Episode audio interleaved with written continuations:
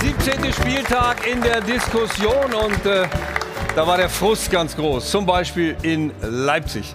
Die haben glatt verloren gegen Bielefeld zu Hause und waren entsprechend genervt von sich selber. Oder in Gladbach. Auch da Gut, sie haben wenigstens einen Punkt geholt. Davor haben sie ständig verloren. Aber irgendwie ist das auch eine beschissenere Hinrunde für sie. Und dann gibt es ja noch Wolfsburg. Auch die sind komplett äh, abgestürzt und kriegen es nicht auf die Reihe und haben schon wieder verloren. Was ist los in der Liga? Und dann kommt auch noch Borussia Dortmund und verliert glatt bei Hertha. Der Frust ist riesengroß bei vielen in der Liga. Aber es gibt ja noch die Bayern. Und die, sie siegen und siegen und siegen. Und das macht besonders einen glücklich, nämlich den Präsidenten vom FC Bayern München. Herzlich willkommen, Herbert Heiner.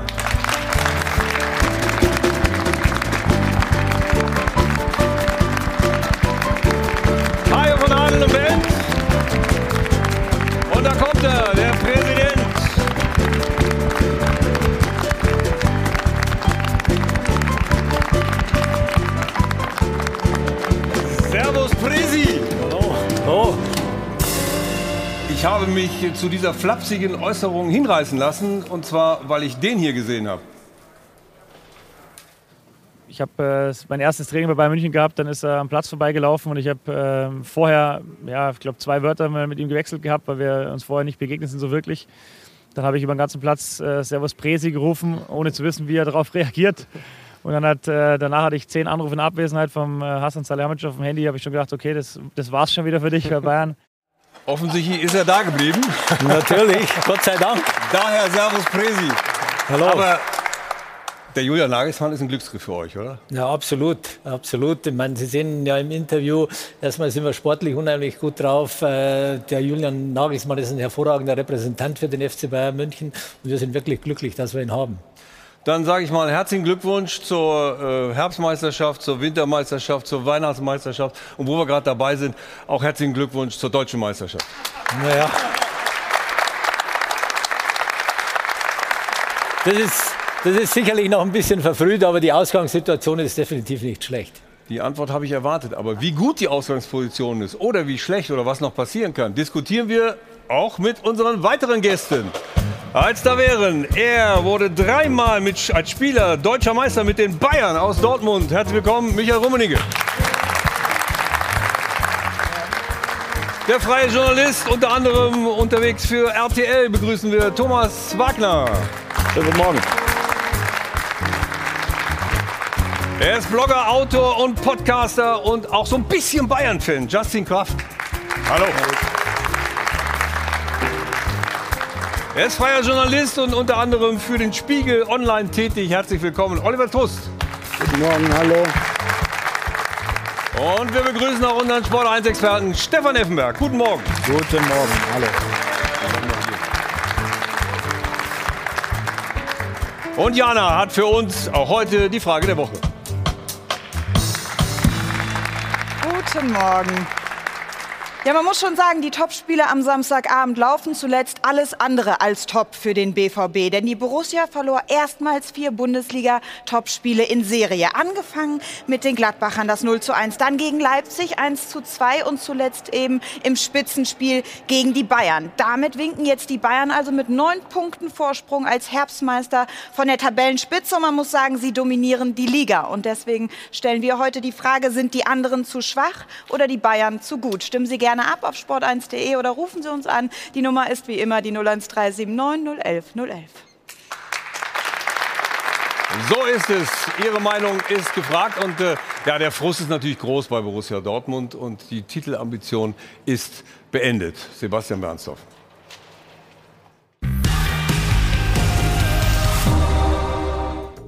Es tut schon beim Hinschauen weh. Spürbar die seelischen Qualen der Dortmunder Spieler angesichts der schmerzhaften Niederlage bei Hertha BSC. Aber muss man auch Mitleid haben mit den Geschundenen, wo sie es doch selbst verbockt haben? Nur mit viel Glück, dank Berliner Abschlussschwäche und dank einer hauchdünnen Abseitsentscheidung nach Videobeweis, konnte der BVB mit einem 1 zu 0 in die Pause gehen. Um danach die knappe Führung binnen zehn völlig verschlafener Minuten einfach herzuschenken. Und der haarsträubende Fehler von Brandt, gab der ersatzgeschwächten Defensive endgültig den Rest. Aber warum ging nach vorne so wenig? Da spielten die Dortmunder doch mit der kompletten Kapelle. Aber erst No-Name-Stürmer Tigges sorgte noch einmal für Spannung mit dem Anschlusstreffer zum 2 zu 3. Ende Gelände. Bayernjäger? Das war einmal. Im direkten Duell hätten die Schwarz-Gelben den Meister überholen können. Nur zwei Wochen später haben sie neun Punkte Rückstand und verdienen nicht einmal mehr das Prädikat Verfolger. Naheliegende Frage also. Wie konnte sich Dortmund so abhängen lassen? Tja, diese Frage stellen sich, glaube ich, nicht nur Dortmund-Fans. Stefan, wie konnte es passieren?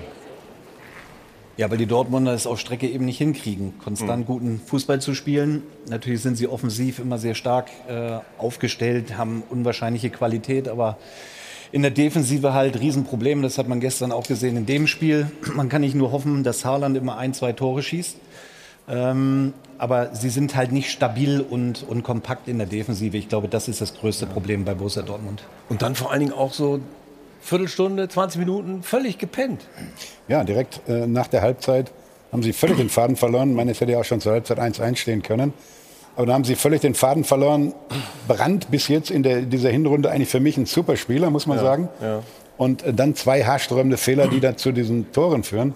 Das ist für mich eigentlich unbegreiflich. Aber die Grundvoraussetzung meiner Meinung nach stimmt nicht so ganz, die dann heißt, von der Achse her gesehen, wenn so ein Hummels ausfällt, wenn der Kobel ausfällt, und einen guten Torwart jetzt mittlerweile in Dortmund, finde ich, mhm. nach den ganzen ähm, Wirkis dieser Welt. Aber ähm, wenn so ein Mats Hummels ausfällt, der gerade in so einem Spiel wichtig ist, und ein Zagadou bleibt dann auf der Bank mit Pongrasic und mit Witzel in der ja, Innenverteidigung, ja. Was er sich, was er sich dabei gedacht hat, weiß ich auch nicht. Wir gucken uns die Aufstellung mal an und äh, wie du es schon angesprochen hast, da wird, kann einem dann Angst und Bange werden, wenn man sich da überlegt, äh, dass man doch geglaubt hatte, in Dortmund sei es ein guter Kader. Ja, aber es ist ähm, vor allen Dingen, wenn du die Spieler dir anschaust, da fehlt ja auch ein Guerrero zum Beispiel, da fehlt ein Akanji, ähm, dann hast du natürlich auch irgendwann ein Personalproblem. Ja. Dazu kommt das, was wir gestern noch viele schonungslos gesagt haben, diese absolute Besessenheit und die Gier, die die Bayern eigentlich immer ausstrahlen. Ja, man, so, ja. man, hat das Gefühl, ähm, Borussia Dortmund hat in das Spiel gegen die Bayern alles reingelegt und danach sind sie irgendwo in so ein kleines Loch gefallen. Ist am Ende des Tages wahrscheinlich aber auch eine Qualitätsfrage. Ich glaube, der Etat von Bayern ist 80 Millionen größer. Dann bist du nicht automatisch immer auf Augenhöhe. Also macht Geld eine gute Bank und nicht nur Tore schießen. Also ich denke, dass beim FC Bayern in den letzten äh, Jahrzehnten unheimlich gute Arbeit geleistet wurde und nicht nur mit Geld, sondern auch wie der Kader zusammengestellt ist, wie der Verein aufgebaut wurde. Und man muss sich immer ja vor Augen führen, der FC Bayern hat sich das alles selber erwirtschaftet. Es ist ja nicht so, dass da irgendein großer Investor eingestiegen ist, sondern es wurde alles aus eigenen, mit eigenen Händen und aus eigener Kraft erwirtschaftet. Ja. Und äh, natürlich braucht man gewisse finanzielle Ressourcen, aber ich denke, der FC Bayern hat das auch sportlich unheimlich gut gemacht. Ja, und im Vergleich zu Borussia Dortmund, die ja eine Aktiengesellschaft sind, äh, scheinen die Aktien das auch nicht zu retten, äh, dass die Bank so schwach besetzt ist. Also wir hören uns mal an, was denn äh, Trainer Marco Rose dazu sagte. Wir reagieren einfach äh, schlecht auf, auf schwierige Situationen und ähm, äh, just mit dem 3 zu 2 ähm, äh, kriegen wir auf einmal nochmal so einen richtigen Schub und spielen das, was ich eigentlich von unserer Mannschaft über 90 Minuten erwarte, egal gegen welchen Gegner. Wir spielen bedingungslos, wir spielen offensiv, wir setzen den Gegner unter Druck, ähm, äh, wir attackieren den Gegner natürlich, äh, den Gegner, der 3-1 führt oder 3-2 dann und, und nur noch verteidigt. Aber ähm, äh, genau das Spiel, diese Bedingungslosigkeit erwarte ich mir einfach äh, über 80, 85, ähm, 90 Minuten so lange, wie die, wie die Beine tragen. Und das bekommen wir nicht hin. Das ähm, äh, ist augenscheinlich. Also zugegeben ist der Trainer natürlich sauer, logischerweise. Äh, auf der anderen Seite, Oliver, kann die Mannschaft in Dortmund äh, noch keinen Rose-Fußball?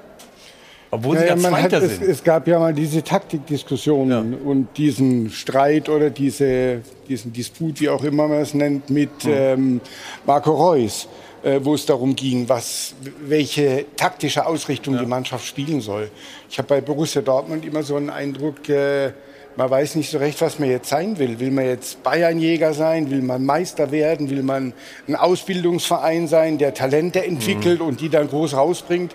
Das ist immer so zwischen Baum und Borke. Das nie so, dann kommt mal ein Commitment, ja. dann äh, wird wieder ein Schritt zurück gemacht. Und äh, ja, das ist eine gewisse Launenhaftigkeit irgendwie, stelle ich da fest. Dann schauen wir uns mal das 1 zu 1 an. Das hat mit Laune allerdings gar nicht so viel zu tun, Stefan, denn äh, da fragt man sich, äh, was ist eigentlich mit der Defensivarbeit bei Borussia Dortmund? Genau, hier jetzt erstmal der einfache Ballverlust und dann bleiben mehr oder weniger alle vier stehen, traben hinterher. Da musst du natürlich im Vollsprint hinterhergehen, um das eigene Tor auch zu verteidigen. Und mit einem langen Ball ähm, haben sie die komplette Abwehr ausgehoben. Und so fällt halt das Gegentor. Hier liegt der Fehler ganz klar bei Brandt in der Offensive, diesen mhm. einfachen Ball herzuschenken, aber dann auch nicht im Volltempo nach hinten zu gehen. Hier sehen wir es nochmal. Er trabt locker zurück, als äh, wäre der Ball im Aus oder so. Genau, und, und, und das kannst du halt nicht an den Tag legen. Also das ist schon auch eine Qualitätsfrage, dann Hier. eben sofort umzuschalten und ja. zu sagen, wenn ich den Ball verliere, muss ich ihn sofort wieder zurück äh, erobern oder zumindest es versuchen. Das haben sie ja noch nicht mal versucht. Und, und äh, so kannst du also, dann auch nicht Fußball spielen. Ja? Ja. Ist das denn Qualität oder Mentalität? Ich kann mich daran erinnern, wenn du im Mittelfeld den Ball verloren hast, äh, dann musste ich sehen, dass ich wegkomme, weil du hättest mich dann weggegrätscht noch. Irgendwie ein taktisches Foul oder so. Ja, ein taktisches Foul. In dem Falle macht er einen kapitalen Fehlpass. Dann kommt dieser lange Ball auf Belfodil, der eigentlich auch nicht der schnellste ist. Aber dann auch Witzel als Innenverteidiger kann dem nicht mithalten. Das hat natürlich auch damit zu tun, dass er sich vor einem Jahr die Achillessehne gerissen hat. Er hat lange gebraucht, dass er zurückkommt.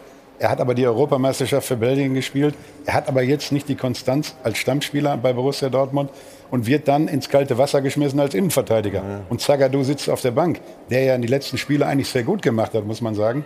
Und dann kommt er in so eine 1 zu 1 Situation, da kann er einfach nicht mithalten. Und das ist für mich eine Systemfrage der Aufstellung natürlich auch ein bisschen. Also ich glaub, ein ich glaub, Fehler von Rose. Ich glaube eher, dass es eine Qualitätsfrage ist bei Borussia Dortmund. Mhm. Ich glaube, ähm, dass Dortmund viel Geld für Durchschnitt im Kader bezahlt und ähm, dass da viele Spieler gestern auch gespielt haben, die dann das Spiel drehen mussten, ähm, die einfach die Qualität nicht haben, um bei Borussia Dortmund diese Ambition, die sie auch vor der Saison formuliert haben, nämlich dass sie Bayern so lange wie möglich jagen wollen, ähm, ja, dass sie, dass sie den Ambitionen mit diesem Kader einfach nicht gerecht werden können. Also Pongracic und Rudi, Schulz. Ist es nicht, ich mein, ist es nicht so, ähm, wenn wir über den Kader sprechen, ja. bin ich dabei. Ja. Ähm, ich glaube, dass er qualitativ einfach, da muss schon alles stimmen, obwohl sie ja permanent auch gute junge Spieler entdecken. Darf sich vor allem keiner verletzen. Aber sie waren unter Jürgen Klopp, waren sie auf Augenhöhe mit dem FC Bayern. Dann war dieses Champions League Finale, was sie unglücklich auch mit sicherlich einigen diskutablen Schiedsrichterentscheidungen verloren haben. Und danach haben die Bayern nochmal die Muskeln spielen lassen. Dann kam Lewandowski, dann kam Hummels. Selbst Götze,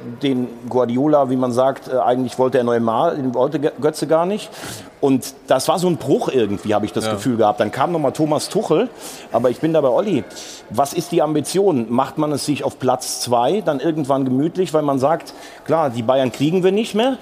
Oder sagt man einfach so rotzfrech wie damals, wir können sie herausfordern, was aber, das muss man fairerweise sagen, einfach auch schwieriger ist, wenn du einfach weniger Kohle hast und wenn die Bayern eigentlich den größeren Namen haben, weil sie immer die Nummer eins waren. Aber im Moment brauchen wir doch über Herausforderungen gar nicht zu reden. Ich meine, im Zweifel kommen die Bayern ja sowieso und holen dann die guten Leute wieder, ne? so wie in Leipzig und naja, das glaube ich ist zu einfach. Ich meine, der FC Bayern, wenn man gerade jetzt hinguckt, wir haben junge Spieler wie den äh, Jamal Musiala, äh, den wir nicht für teures Geld mhm. gekauft haben, sondern der aus der eigenen Jugend kommt. Wir haben Josip Stanisic, nee, wir haben Malik auch, Thielmann und und und. Ja, ja. Also ich glaube, das ist zu einfach, nur zu sagen, der FC Bayern hat mehr Geld und deswegen gewinnt er immer aber, Deutscher Meister. Nee, so nicht, so nicht. Aber, aber das ist schon gezielt. Ich meine, wir haben es ja eben gehört, Lewandowski, äh, Hummels, Götze damals oder jetzt auch bei Leipzig, äh, Upamecano, äh, Nagelsmann und Sabitzer das schwächt ja schon den Gegner und das hat man ja äh, gezielt auch angesetzt, weil der Vizemeister war ziemlich dicht dran. Jetzt ist er weg. Naja, wir kaufen dann nicht danach ein, dass wir den Gegner schwächen, sondern wir kaufen danach ein, was wir brauchen auf unseren Positionen. Und wir haben den Innenverteidiger gesucht und dann äh, ja. hat der Julian Nagelsmann natürlich den Upamecano sehr, sehr gut gekannt und deswegen haben wir ihn äh, gekauft. Aber Herr Heiner, Weg. nur wenn Sie vielleicht ähm, bei Lewandowski sage ich, das ist der beste Mittelstürmer der Welt. Den würde ich auch, versuchen zu äh, kaufen. Hummels war mal bei den Bayern, den hat man zurückgeholt. Aber Götze, das hat ja selbst Guardiola durchklingen lassen. Ich meine, da waren sie noch nicht in der Verantwortung. Den hat man sicherlich auch geholt. Klar haben wir alle gesagt, das ist ein Riesenspieler, weil er dann auch den Kontrahenten schwächt oder Sabitzer zum Beispiel. Da wollen sie natürlich jetzt die Breite im Kader holen, aber ich glaube, das ist ein Spieler, der tut Leipzig unheimlich weh, weh dass er weg ist. Dann hat man halt so einen Doppeleffekt. Man verstärkt sich mit guten Spielern, aber vor allen Dingen ist es dann vielleicht auch das Schwungrad des Gegners, das ein bisschen so rausgerissen wird. Ja, ich verstehe, was Sie sagen, aber das ist nun wirklich nicht unser Ziel, weil sonst wären wir an den Sabitzer auch schon viel, viel früher rangegangen. Aber es war so, dass wir noch jemanden gesucht haben im Mittelfeld. Der Julian Nagelsmann kennt natürlich die Spieler, mit denen er zusammengearbeitet hat, am besten. Und natürlich ist der Trainer involviert, wenn wir einen neuen Spieler holen. Und so war das äh, dann fast logisch, äh, dass wir äh, an den äh, herangegangen sind. Aber es ist nicht so, dass wir am Anfang der Saison sagen, gezielt den und den und den holen wir raus, um den Gegner zu ja. schwächen. Wir haben ja auch andere Gegner. Wir haben Gegner in der Champions League in Europa. Und wir versuchen wirklich den Kader so aufzustellen, dass wir in der Breite und in der Tiefe den Wettbewerb eben nicht nur in Deutschland, sondern auch in Europa meistern können. Und, und Sie haben die beste Achse. Klar. Und, und das, ist ein, das ist ein Fund. Also wenn du einen Neuer im Tor hast, Du hast, äh, konntest mit Goretzka und Kimmich im Zentrum auf der 6 verlängern. Du hast einen Müller und Lewandowski. Eine bessere Achse gibt es nicht. Ja. Und die hat Dortmund schlichtweg nicht. Und, und zu, um deiner, zu deiner äh, These kommen wir ja auch heute noch im Verlauf der Sendung. Aber lass uns noch mal zurückkommen zu, zu Dortmund, weil im Moment ist das ja alles andere als eine Verfolgerdiskussion, sondern die müssen erstmal an sich arbeiten. Und jetzt gucken wir uns das äh, 2 zu 1 noch mal an. Weil Stefan, da kommt ja auch noch mal die Defensivarbeit ganz deutlich zum Tragen. Das war einfach miserabel, was die Dortmunder da gemacht haben. Ja, die, die Defensive, kriegst gleich drei Euro von mir, fängt natürlich in der Offensive an. Sobald ah. du den Ball verlierst. Ich schunkel schon mal hier, hier, hier musst du hier in dieser Szene kannst du zwei, dreimal taktisches Foul spielen. Du musst dieses taktische Foul spielen, um eben den Konter ja. zu unterbrechen. Ja. Aber auch hier in der Situation sind sie ja eigentlich ganz gut geordnet, aber sie haben den Zugriff nicht. Ja. Sie gehen ja gar nicht in die Zweikämpfe, sondern bleiben eben passiv. Und dann wird das bestraft, auch gegen Hertha. Und das ist auch eine Kopfsache, finde ich. Es ist eine Qualitätssache, mhm. aber eine Kopfsache ist es auch. Eine Kopfsache ist auch eine Qualitätssache. Dortmund spielt um den zweiten Platz. Bayern München, hast du ja am Anfang gesagt, ist deutscher Meister. Herzlichen Glückwunsch auch von mir. ähm, ja. Erstmal zahlen. Aber, aber, es reicht halt nicht für ganz oben. Ganz ja, ja, klar. Aber, aber da nochmal noch mal nehme, nehme ich dann gerne noch mal im Mai nächsten Jahres entgegen. ja, dann bin ich dann sagen wir das nochmal. aber auch da nochmal zur Kaderplanung von Borussia Dortmund, wenn wir darüber sprechen, ja. dass der FC Bayern ähm, sich logischerweise bei der Konkurrenz auch bedient, weil da eben Spieler sind, die den FC Bayern stärker machen können, müssen wir auch bei Dortmund fragen, Klar, warum schaffen Sie es nicht, ja. dann die Konkurrenz oder bei der Konkurrenz, die Sie haben, so einzukaufen, ähm, ja, dass es Sie dann auch stärker macht, wenn man schaut, welche das Spieler Sie da geholt haben dann war das bei Dortmund eben relativ dünn. Nico Schulz hat, glaube ich, 25 Millionen Euro gekostet. Ja, und kann Guerrero nicht ansatzweise Hoffenheim ersetzen. freut sich heute noch. Wobei er hatte auch mal eine Phase zwischendurch, hat er auch Nationalmannschaft gespielt. da war er schon, also das ist jetzt alles auf Schulz Aber das reicht heute dann Nein, schon für 25 nur, Millionen. Nein, da bin ich bei dir, Das hat fünf gute Bundesligaspieler, ja, genau. bitte. Also der aber kann der hat auch mal eine Phase, nicht annähernd ersetzen. Nein, bin ich, bin ich vollkommen bei dir. Aber ihn damals gekauft zu haben, war jetzt ja. vielleicht keine blinde Idee. Das wollte ich Aber die Entwicklung der letzten Jahre, müssen wir jetzt auf Schulz einschießen, Ne, wir können auch über Pongacic reden. Das verstehe ich überhaupt nicht. Also kann mir das bitte mal jemand erklären, Oder wie ist das Wolf, passiert? Wolf, der bei, bei Köln, glaube ich, äh, nicht ansatzweise irgendwie äh, funktioniert hat. Ja. Und ja, Pongacic Was? bei Wolfsburg äh, ebenfalls keine Rolle gespielt, vierter Innenverteidiger. Ja, und dann äh, soll er bei Dortmund ja. auf einmal Bäume ausreißen. Entdeckst du da eine Idee, die dahinter stecken könnte, die wir noch nicht erkannt Nein, haben? Nein, du, du kannst, also Dortmund hofft ja immer auf die starke Offensive, die sie haben. Ja, der Holland trifft immer, der Reus macht seine Dinger, Bellingham und so. Aber nochmal, und du kriegst gleich wieder drei Euro. Die, eine, eine, Meisterschaft gewinnst du auch mit einer guten Defensive. Die ich zahle für dich ein. Und, und sie schlucken zu viele Gegentore, was sie eben nicht kompensieren können in der Offensive. Ja. Das ist das Problem. Da muss man dann vielleicht auch sagen, ähm, klar, Dortmund verliert natürlich auch viele Offensivschlüsselspieler jetzt in den letzten Jahren immer wieder. Jetzt jüngstes Beispiel, Jaden Sancho. Den zu ersetzen ist natürlich dann auch wieder teuer. Das ja. geht ins Geld und dann bleibt vielleicht auch nicht mehr ganz so viel für die, für die Defensive übrig. Ist nicht, ist nicht die einzige Ausrede, aber ja. es ist, glaube ich, ein Grund, der dazu führt. Aber die Dortmunder kriegen ja demnächst von Bayern für Holland, also da kommen wir nachher noch zu. Wir haben noch Zeit. ja, nicht, dass du schon. Wir gucken uns das 3-1 mal an. Auch das, Stefan, war Ausdruck einer nicht vorhandenen Defensivarbeit. Ja, sie sind halt nicht aggressiv, sie sind viel zu passiv. Ja, sie schauen einfach nur zu. Sie gehen ja gar nicht aktiv in diese Zweikämpfe richtig rein. Ähm, und dann natürlich dieser gleich äh, katastrophale Fehlpass von Brandt Keiner weiß warum. ähm, aber vielleicht denken auch viele Spieler bei Dortmund, sie sind gut. Und ich glaube, jetzt sieht man, dass sie eben nicht gut genug sind. Aber auch hier wieder in Ballbesitz schon äh, keine Bewegung bei Dortmund. Also Ja. wenn man sich ansieht in dieser Szene, ähm, wo der Innenverteidiger den Ball hat, keiner bietet sich so wirklich an. Alle stehen, warten darauf, was macht der Innenverteidiger, statt sich wirklich auch frei zu laufen und in den Räumen anzubieten, um sich da ähm, vom Pressingdruck auch zu lösen. Und, ja, Aber wir reden, wir reden gerade über Kaderplanung. Also ich muss sagen, Michael Zorg, was der in den vergangenen 20 Jahren für War Spieler nach überragend. Dortmund geholt hat, überragend. Gerade in der Offensive, du hast es gesagt. Haaland, Bellingham, Sancho. Spieler, die natürlich irgendwo schon mal auf dem Radar waren, aber die auch keiner groß gehandelt hatte. Irgendwann musst du dann natürlich auch gucken, wie viel Kohle haben wir noch für die Abwehr. Jetzt haben sie auch viele verletzte Spieler. Und ich bin noch mal bei dem Argument von Olli eben. Wenn du dann irgendwann das Gefühl bekommst, auch im ganzen Verein, Michael kann das vielleicht noch mal mehr sagen, weil er ja auch in Dortmund wohnt, wenn wir realistisch sind, haben wir gegen die Bayern eigentlich keine Chance. Naja gut, wir haben aber eine gute Mannschaft. Hertha gestern, naja, die spielen wir so ein bisschen her. Und das muss ich dann schon Dortmund vorwerfen, dass sich in der Mannschaft so eine komische Selbstzufriedenheit breit gemacht hat. Ähm, gar nicht mehr diese Frechheit aus der Ära Klopp. Wir fordern die Bayern raus. Und das kann ja am Ende dann auch sein, dass du einfach sagst, wir sind Zweiter und sind aber nur sechs oder acht Punkte dahinter. Das war unter Tuchel nochmal und im ersten Jahr unter Favre. Und das ist mir so ein bisschen verloren gegangen in den Und, letzten die, zwei Jahren. und äh, das Fazit vom Trainer, das hören wir uns gleich an. Und liebe Zuschauer, es gibt ja, ich habe es ja eben schon angesprochen, wo geht denn eigentlich der Haaland hin? Hat er jetzt gar keine Lust mehr? Also gestern, das war nicht nur Frust, das war irgendwie schon ja fast beleidigt sein, wie er da über den Platz geschlichen ist und äh, der Mannschaft nicht wirklich geholfen. Also wie geht das weiter mit ihm und gibt es da möglicherweise jetzt im Winter schon was? Das klären wir gleich. Werbung Anfang.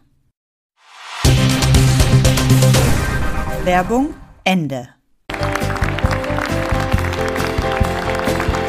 Hotel am Münchner Flughafen, der vierte Advent mit äh, Hajo von Hadeln und Ben zurück im äh, Stahlwerk Doppelpass, liebe Zuschauer. Und äh, wir hatten ja vor der Werbung äh, kurz gesagt, jetzt müssen wir noch mal ein kleines Fazit ziehen zu den Dortmundern. Wo wird das enden? Wo wird es landen? Bleibt es der zweite Platz? Das sind jetzt neun Punkte äh, auf Bayern München. Die hatten wir mal vor zwei Jahren mit Favre umgekehrt, sind trotzdem kein Meister geworden, Ja, aber das, wenn ihr das euch war, erinnert. Ne? wie du sagtest, umgekehrt, nicht wahr? Das war umgekehrt. Da war die Hoffnung groß, dass man mal wieder deutscher Meister werden könnte. Jetzt, glaube ich, muss man äh, versuchen, die Champions League-Plätze zu sichern.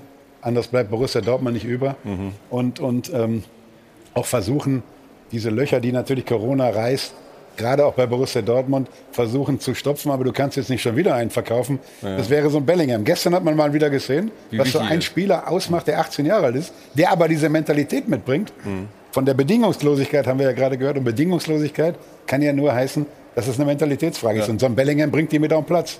Und das sind so Kleinigkeiten. Ob der dann da bleibt Mhm. oder ob so ein Haaland da bleibt, davon hängt von Borussia Dortmund natürlich auch sehr viel ab. Aber es ist bei, bei uns, bei Borussia, immer die Frage, der Verein muss finanziert werden. Du musst dann deine besten Spieler leider immer verkaufen. Ja, ja. Und darum kommst du eigentlich nicht an die Bayern dran. Womit Und das wir, ist das große Problem. Womit wir bei Erling Haaland wären.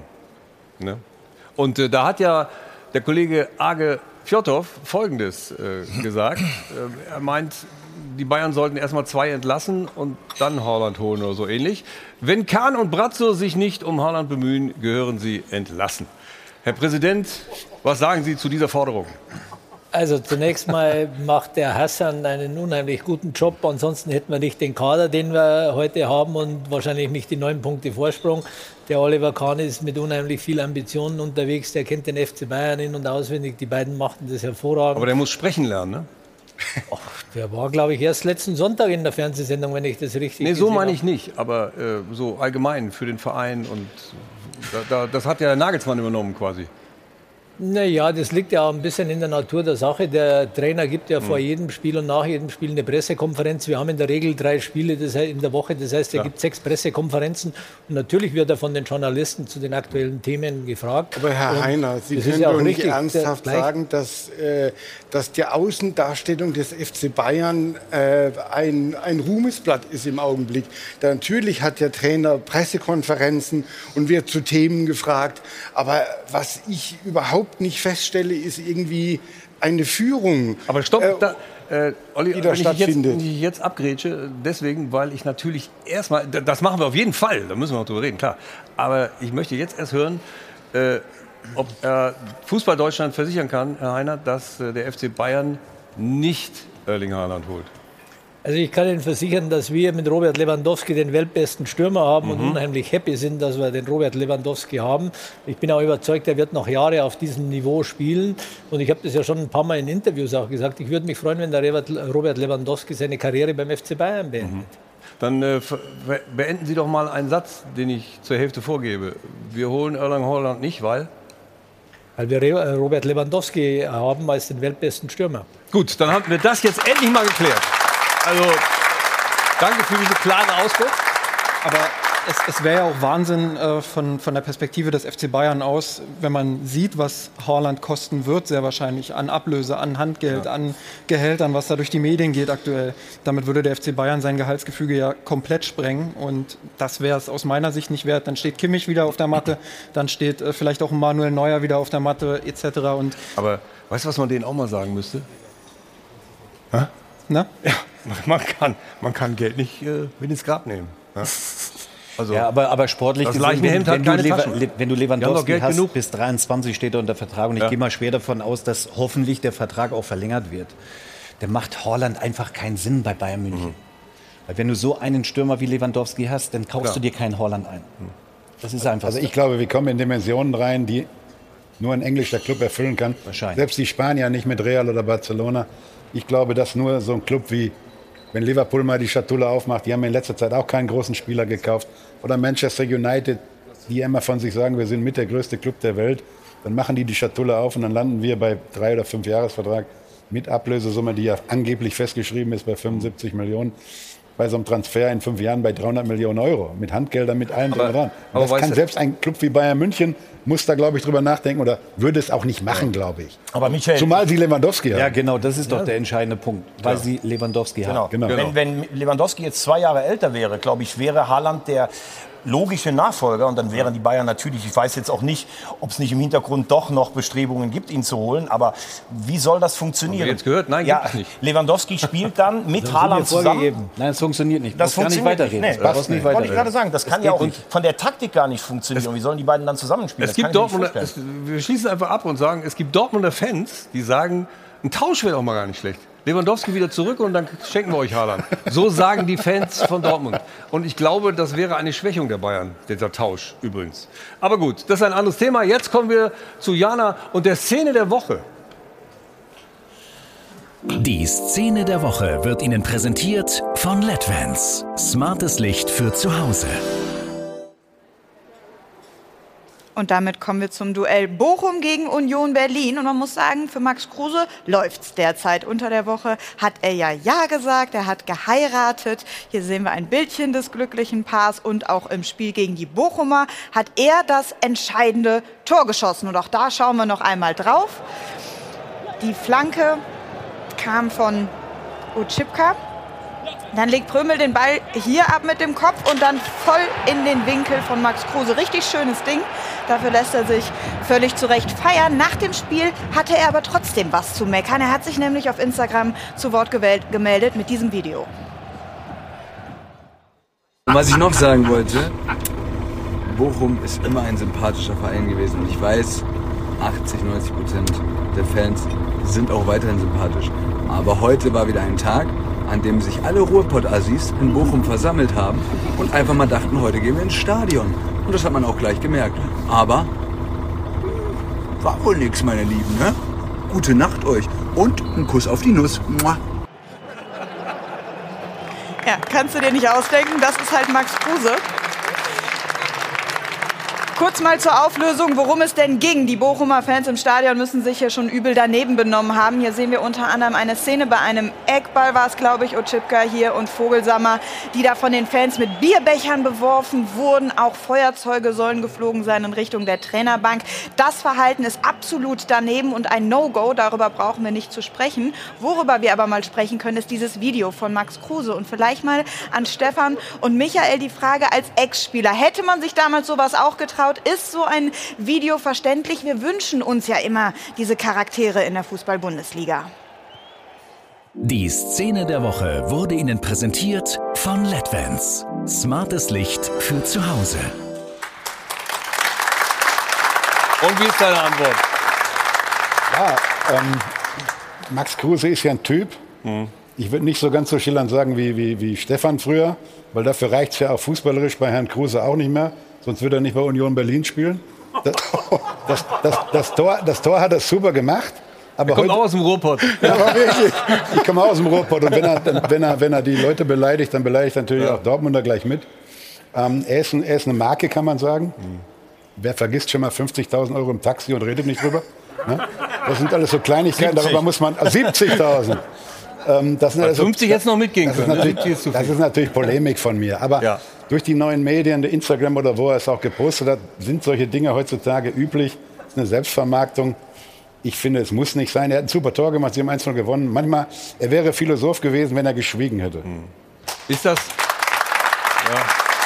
Aber auf der anderen Seite muss man natürlich auch überlegen, Stefan, ob das so schlau ist, so, so zu reagieren. Ist das nicht ein bisschen zu viel? Schlau war es mit Sicherheit nicht. Hm. Also wäre ich sein Papa, dann hätte ich ihn auf jeden Fall davon abgeraten, weil damit tut er sich keinen Gefallen. Hm. Also er schürt ja im Prinzip noch die, die Gegnerschaft noch mehr. Ne? Natürlich. Und du weißt ja nicht, na, wie das eventuell ausgehen ja. könnte. Ihr wisst hoffentlich, was ich meine. Äh, aber das war mit Sicherheit nicht schlau von ihm. Michael hat es ja richtig gesagt. Ein super Tor gemacht, alles geheiratet vorher. Ähm, das und hätte er eigentlich und, wegschmunzeln sollen. Und das Tor mit rechts. Man sagt ja links. Ja, das Tor guter, macht er weil, er, weil er eben nicht die Zeit hatte zu überlegen. Also mhm. das ist jetzt positiv. Ja? ja. Also er hatte nicht Zeit zu überlegen. Darum macht er, macht er das Tor mit seinem schwachen Fuß. Ähm, und das denn so zu äußern auf den, auf den sozialen Netzwerken, weiß ich nicht. Ich bin da ist überhaupt kein, ich bin da kein Freund von und auch nicht so mit, mit, so krassen Worten. Ne? Ja. Ist halt auch einfach ein Noch Stück weit respektlos gegenüber den Bochum-Fans einerseits, aber auch dem Ruhrpott insgesamt. Ähm, Finde ich schon auch eine respektlose Aussage. Ähm, klar, für, für einen Stammtisch ist es super, weil man drüber reden kann. Ähm, und, aber ja, ansonsten finde ich es einfach nur respektlos. Auf der anderen Seite muss man auch das Positive sehen. Union Berlin ist sicherlich eine Überraschung der Hinrunde, denn dass sie da auf Platz 5 stehen, ist schon erstaunlich. Absolut. Wieder mit einer neu gemischten also ich finde, Mannschaft. finde, dass Urs Fischer, der Trainer, einen überragenden Job macht. Platz 6 ist übrigens, nicht seit, seit er da ist. Ähm, sie spielen einen sehr pragmatischen mhm. Fußball. Sie haben auch Spieler geholt von anderen Clubs, die da vielleicht gar nicht mehr wie ein Knoche aus Wolfsburg, ja. die da nicht mehr gebraucht wurden. Insgesamt muss man aber sagen, wenn du dann in der Conference League in der Vorrunde ausscheidest, das spricht meiner Meinung nach ganz deutlich für die Schwäche der Bundesliga. Ähm, du holst gegen Feyenoord, Rotterdam und Slavia Prag in vier Spielen einen Punkt, mhm. bist aber auch wieder auf Europapokalkurs. Und das sage ich mit allem Respekt ja. vor dem, was da in Köpenick passiert. Und die haben auch nicht so wenig Geld, dass man sagen könnte, die sind jetzt da, haben sich da verirrt in die Conference League. Klar. Das spricht nicht für die Bundesliga. Auf der anderen Seite spricht die Conference League auch für sich gar nicht. Also wir, wir reden, ich habe, ja, aber es ist ja trotzdem ein internationaler Wettbewerb. Ja, ich habe irgendwann mal gesagt, über Conference League reden wir hier nicht. Wir reden hier über Fußball. ähm, so, und, und, das ist, und das ist genau da der Übergang. Der FC Bayern, ja, er ist der Maß aller Dinge des deutschen Fußballs. Mehr gibt es nicht zu sagen. So schaut's aus. Norman Solider. So schaut's aus wird präsentiert von Hylocare. Tägliche Pflege und Schutz vor trockenen Augen.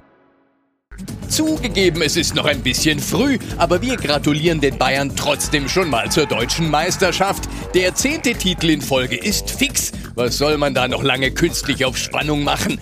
Die einzig spannende Frage lautet seit Jahren immer wieder gleich, wer wird Zweiter? Das gibt bestimmt ein Kopf-an-Kopf-Rennen, Mann. Wird das spannend. So schaut's aus. Schauen wir doch kurz mal nach dem amtierenden Vizemeister. Ja, wo ist er denn in der Tabelle? Oh, leichter Tiefgang, 21 Punkte Rückstand. Das wird sogar schwierig mit Europa. Kurze Frage.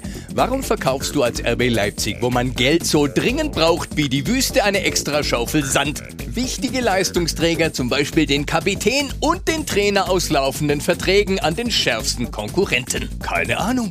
Das weiß niemand. Vielleicht ist Didi Mateschitz ja einfach nur Bayern-Fan. So schaut's aus.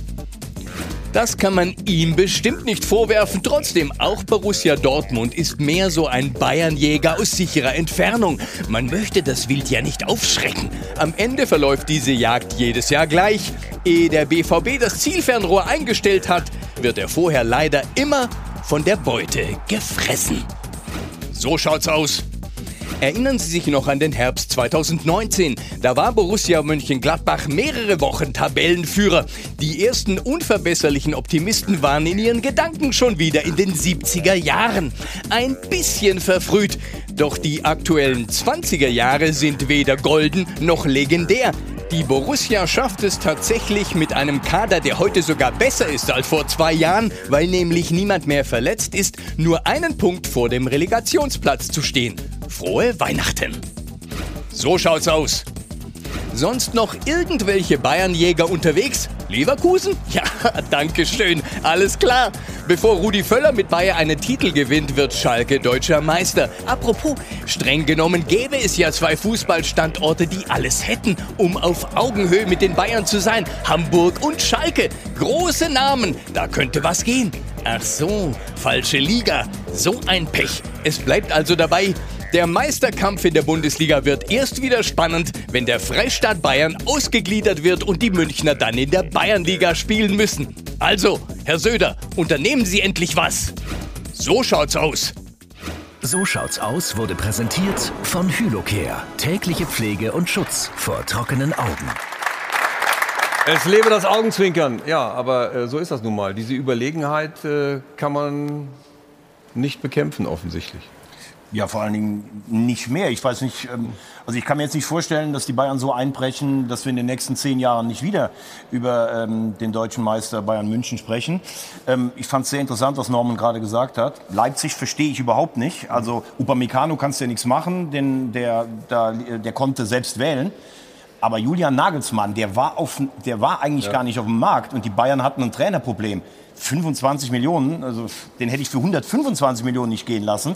Jetzt bist du als Leipzig so weit gekommen und dann gibst du deinen super Trainer zum, zum Konkurrenten und der Heiner hat es ja gerade gesagt, macht einen riesen Job bei den Bayern. Ich glaube, die Position ist auch für Jahre mal abgesichert. Aber, aber er wollte ja selber weg. ne? Ja, aber du hättest doch als Nagelsmann, wenn Leipzig gesagt hätte, du kommst nicht weg, was hätte er dann gemacht? Hätte sich dann irgendwie bockig neben die Bank gesetzt? Ich meine, das hat er ja auch gesagt, glaub dass ich. er, dass er echt überrascht war, wie bereitwillig man hat ihn gehen lassen. Und Auch Ralf der- Rangnick hat übrigens auch gesagt, äh, wenn er noch dort gewesen Eben, wäre, wäre ja. das nicht passiert und ähm, dann hätte er dem einen Riegel vorgeschoben. Also ich finde Ja, das auch aber- ein legitimes Argument. Also das ist eine, eine, eine leichte Nummer, ja. Ich, ich fällt mir Aber fällt das- das Vergleich gar nicht ein, aber ich meine, Also Ralf ich Rangnick glaube, dass du das für reden, ja. bare Münze nehmen kannst, dass der das nicht gemacht hätte. Also wenn ein Der Trainer Rangnick. weg will, dann kann man Reisende auch nicht aufhalten, Ja, oder? Zack. Stefan. Ich, ich, bin bei, ich, ich bin bei dir, denn wenn ein Trainer kommt und das klar und deutlich äußert, ich möchte den Verein verlassen, ich Ja. habe die große Chance zum FC Bayern zu gehen und sie bekommen noch on top 25 Millionen oder 20 plus irgendwie, dann musst du die, die Tür aufmachen für Nagelsmann. Dann musst du die Tür Aber aufmachen. wäre es nicht, Stefan, wäre es denn nicht so gewesen, ich glaube, er hatte noch zwei Jahre Vertrag in, in, in Leipzig. Die Bayern haben nach Flick, der auch wahnsinnig erfolgreich gearbeitet hat, eigentlich wahrscheinlich ein Vakuum gehabt, weil es gibt ja auch nicht so viele Trainer, die für die Bayern in Frage kommen. Und Nagelsmann ist sicherlich ein idealer Bayern-Trainer, wenn du dann sagst, du bleibst bei uns zwei Jahre, weil wir ja letztes Jahr selbst Ambitionen hatten. Was macht er dann? Ist er dann eingeschnappt? Äh, Ist er nicht Vor allen so, Dingen bei so Nagelsmann gut? war die Situation ja vielleicht äh, in der Hinsicht anders, dass, dass der noch ziemlich jung ist. Und das war ja jetzt nicht die letzte Chance, irgendwann mal zu den Bayern zu gehen, sondern die wäre irgendwann zwangsläufig, äh, wäre die sowieso gekommen. Aber, aber dass Leipzig nach, nach 17 Spieltagen 22 Punkte hat, liegt das wirklich am Trainer? Nein, das liegt, liegt- das an den Nein. Jungs, die Aber da auf dem woran- woran da steht ja nach wie vor eine hohe Qualität. RB Leipzig war der selbsternannte Mitfavorit auf den Titel. Das haben sie völlig falsch eingeschätzt. Die, die sind Wir kommen noch- wir 21 kommen noch Punkte, die Also, sind 21 ja. Punkte hinter Bayern München. Das also das kannst du nicht nur an den Trainer Nein, festmachen. da hast du vollkommen recht. Aber ich sage, sie haben sich als potenzieller Meisterschaftskandidat verabschiedet, dass sie so wenig Punkte haben, dass Gladbach so wenige hat. Das sind alles hausgemachte Probleme. Aber Heiner, ich ist schön, ist schön, dass die Jungs sich so über Bayern München unterhalten. Ja, es nicht? scheint wirklich, dass wir da einen guten Griff gemacht zu haben. Äh, wenn die Was, was sagen Sie selber dazu? Waren Sie auch überrascht, dass, dass Nagelsmann äh, zu kriegen war? Nein, nicht wirklich, denn der Julian Nagelsmann hat ja immer bekannt, dass er ein großer Bayern-Fan ist und er hat es auch vorher schon gesagt gehabt, dass er irgendwann mal zu Bayern, dass es sein Traum ist, irgendwann mal Mhm. zu Bayern kommen, zu kommen. Und als wir dann äh, durch die Ankündigung von Hansi Flick, dass er aus seinem Vertrag raus will, der hat ja auch noch einen Jahr Vertrag, ja. muss man immer im Kopf haben, äh, als wir das äh, mitbekommen haben, haben wir natürlich gesagt, so was machen wir jetzt? Äh, mhm. Welchen Trainer wollen wir? Wir wollten einen Trainer haben, äh, der mit jungen Menschen arbeiten kann, der auch, das haben wir oft genug gesagt, dass wir gerade in diesem ganzen Gefüge jetzt mit, dem, äh, mit dieser enormen Menge Geld, die europaweit unterwegs ist, bei manchen Clubs, dass wir auch in der Zukunft verstärkt auf den Nachwuchs setzen wollen. Mhm. Also brauchten wir auch einen Trainer, der es mit jungen Spielern kann.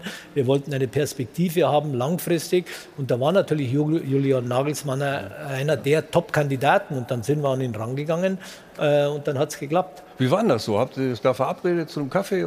ich war da jetzt nicht persönlich dabei. Das hat äh, unsere sportliche Leitung mit dem Hassan Salihamidzic mhm. an vorderster Front äh, Aber gemacht. er hat Ihnen das so erzählt, was er, wie er es erlebt hat. Ja, ich war wie gesagt nicht selber dabei. nee, Sie selber nicht, aber was hat er dann erzählt? Also Hör mal, Heiner, da war es ganz toll. Äh, wir haben da Kaffee getrunken und ich kam gar nicht zu Wort. so wie es mir erzählt. Ja. Nein, nein. Also wir gehen schon ein bisschen analytischer ran, als Sie das gerade darstellen. Es war auch da, mehr als Scherz gemeint. All, Entschuldigung. All, ja, kein Problem. äh, aber all die Punkte, die ich gerade ja. aufgeführt habe, haben wir uns natürlich im Vorfeld überlegt und dann mhm. äh, gab es ein paar Kandidaten und Julian war derjenige, den wir äh, allerersten angesprochen haben und auch wollten und das hat dann geklappt. Gott sei Dank. Wie lange waren die Verhandlungen eigentlich? Ich meine, wir haben ja gar nicht so viel davon mitbekommen. Die waren nicht so lang, weil wir ja selber dann durch Hansi Flicks Ankündigung, ich glaube ich, war in Wolfsburg, mhm. als wir in Wolfsburg gespielt haben, hat er uns nach dem Spiel mitgeteilt, dass er äh, gerne seinen Vertrag auflösen möchte am Ende der Saison und dann mussten wir agieren. Und dann ging das ratzfatz ein paar Tage und dann war es gut. Dann mhm. hat Julian Nagelsmann sich daran erinnert, dass er noch so einen hübschen Pullover mal anhatte oder so eine Jacke oder was war das, so ein Mantel, so Mantel. Einen, einen komischen roten Mantel. Hat er den noch?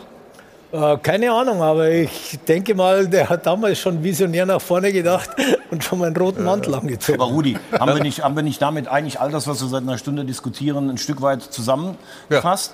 Ja. Der, äh, also zum Beispiel der beste Mittelstürmer der Welt geht damals, vor, ich weiß nicht wann es war, 2014, geht der von, vom zweitbesten Club zum besten Club. Der jetzige Vizemeister verliert seinen Trainer für 25 Millionen. Also ich habe das Gefühl, die, diese Machtkonstellation, die ist erstmal für Jahre zementiert interessiert auf jeden Fall. Jeder möchte zu den Bayern und deshalb hat äh, Stefan Effenberg äh, für alle anderen, die nicht Bayern-Fan sind sozusagen, eine These aufgestellt. Kann man das so zusammenfassen? Ja, wir, wir, wir gucken uns die These mal an. Und zwar lautet sie, nur zwei Entwicklungen können die Übermacht der Bayern beenden. Erstens, ein neuer Bundesliga-Modus mit Playoffs, reden wir gleich drüber. Zweitens, ein Abschied oder Karriereende von Neuer, Müller und Lewandowski. Aber gleichzeitig nehme ich an. Ne? Genau, die Verträge laufen ja äh, 23 aus. Also wenn die jetzt alle drei gleichzeitig ja. sich verabschieden würden oder die Karriere beenden würden, dann wäre die Möglichkeit da wirklich äh, Bayern München zu schlagen. Solange die, was ich nicht hoffe, mhm. aber solange die weiterhin im Verein sind, sind die Bayern eine Übermacht in der Bundesliga. Ja. Also auf nationalem Niveau hast du keine Chance gegen die. Und äh, die Dominanz, um gleich nochmal auf, auf den Vorschlag Playoff zu kommen, wollen wir aber erst nochmal hören, wie Manuel Neuer denn die Dominanz der Bayern beschreibt.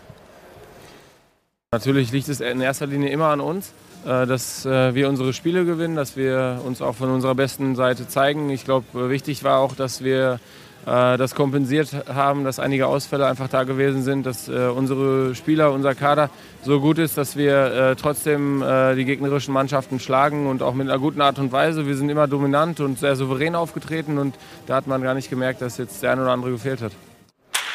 Ja. Jetzt könnte ich natürlich noch mal zurückgehen und sagen, warum kriegen die anderen Mannschaften das nicht hin, auch aus der Mannschaft heraus auch so eine Dominanz zu, äh, zu entwickeln? Aber das ist, da kommen wir vielleicht gleich noch drauf. Nochmal zu deinem Playoff-Vorschlag. Wie meinst du denn das?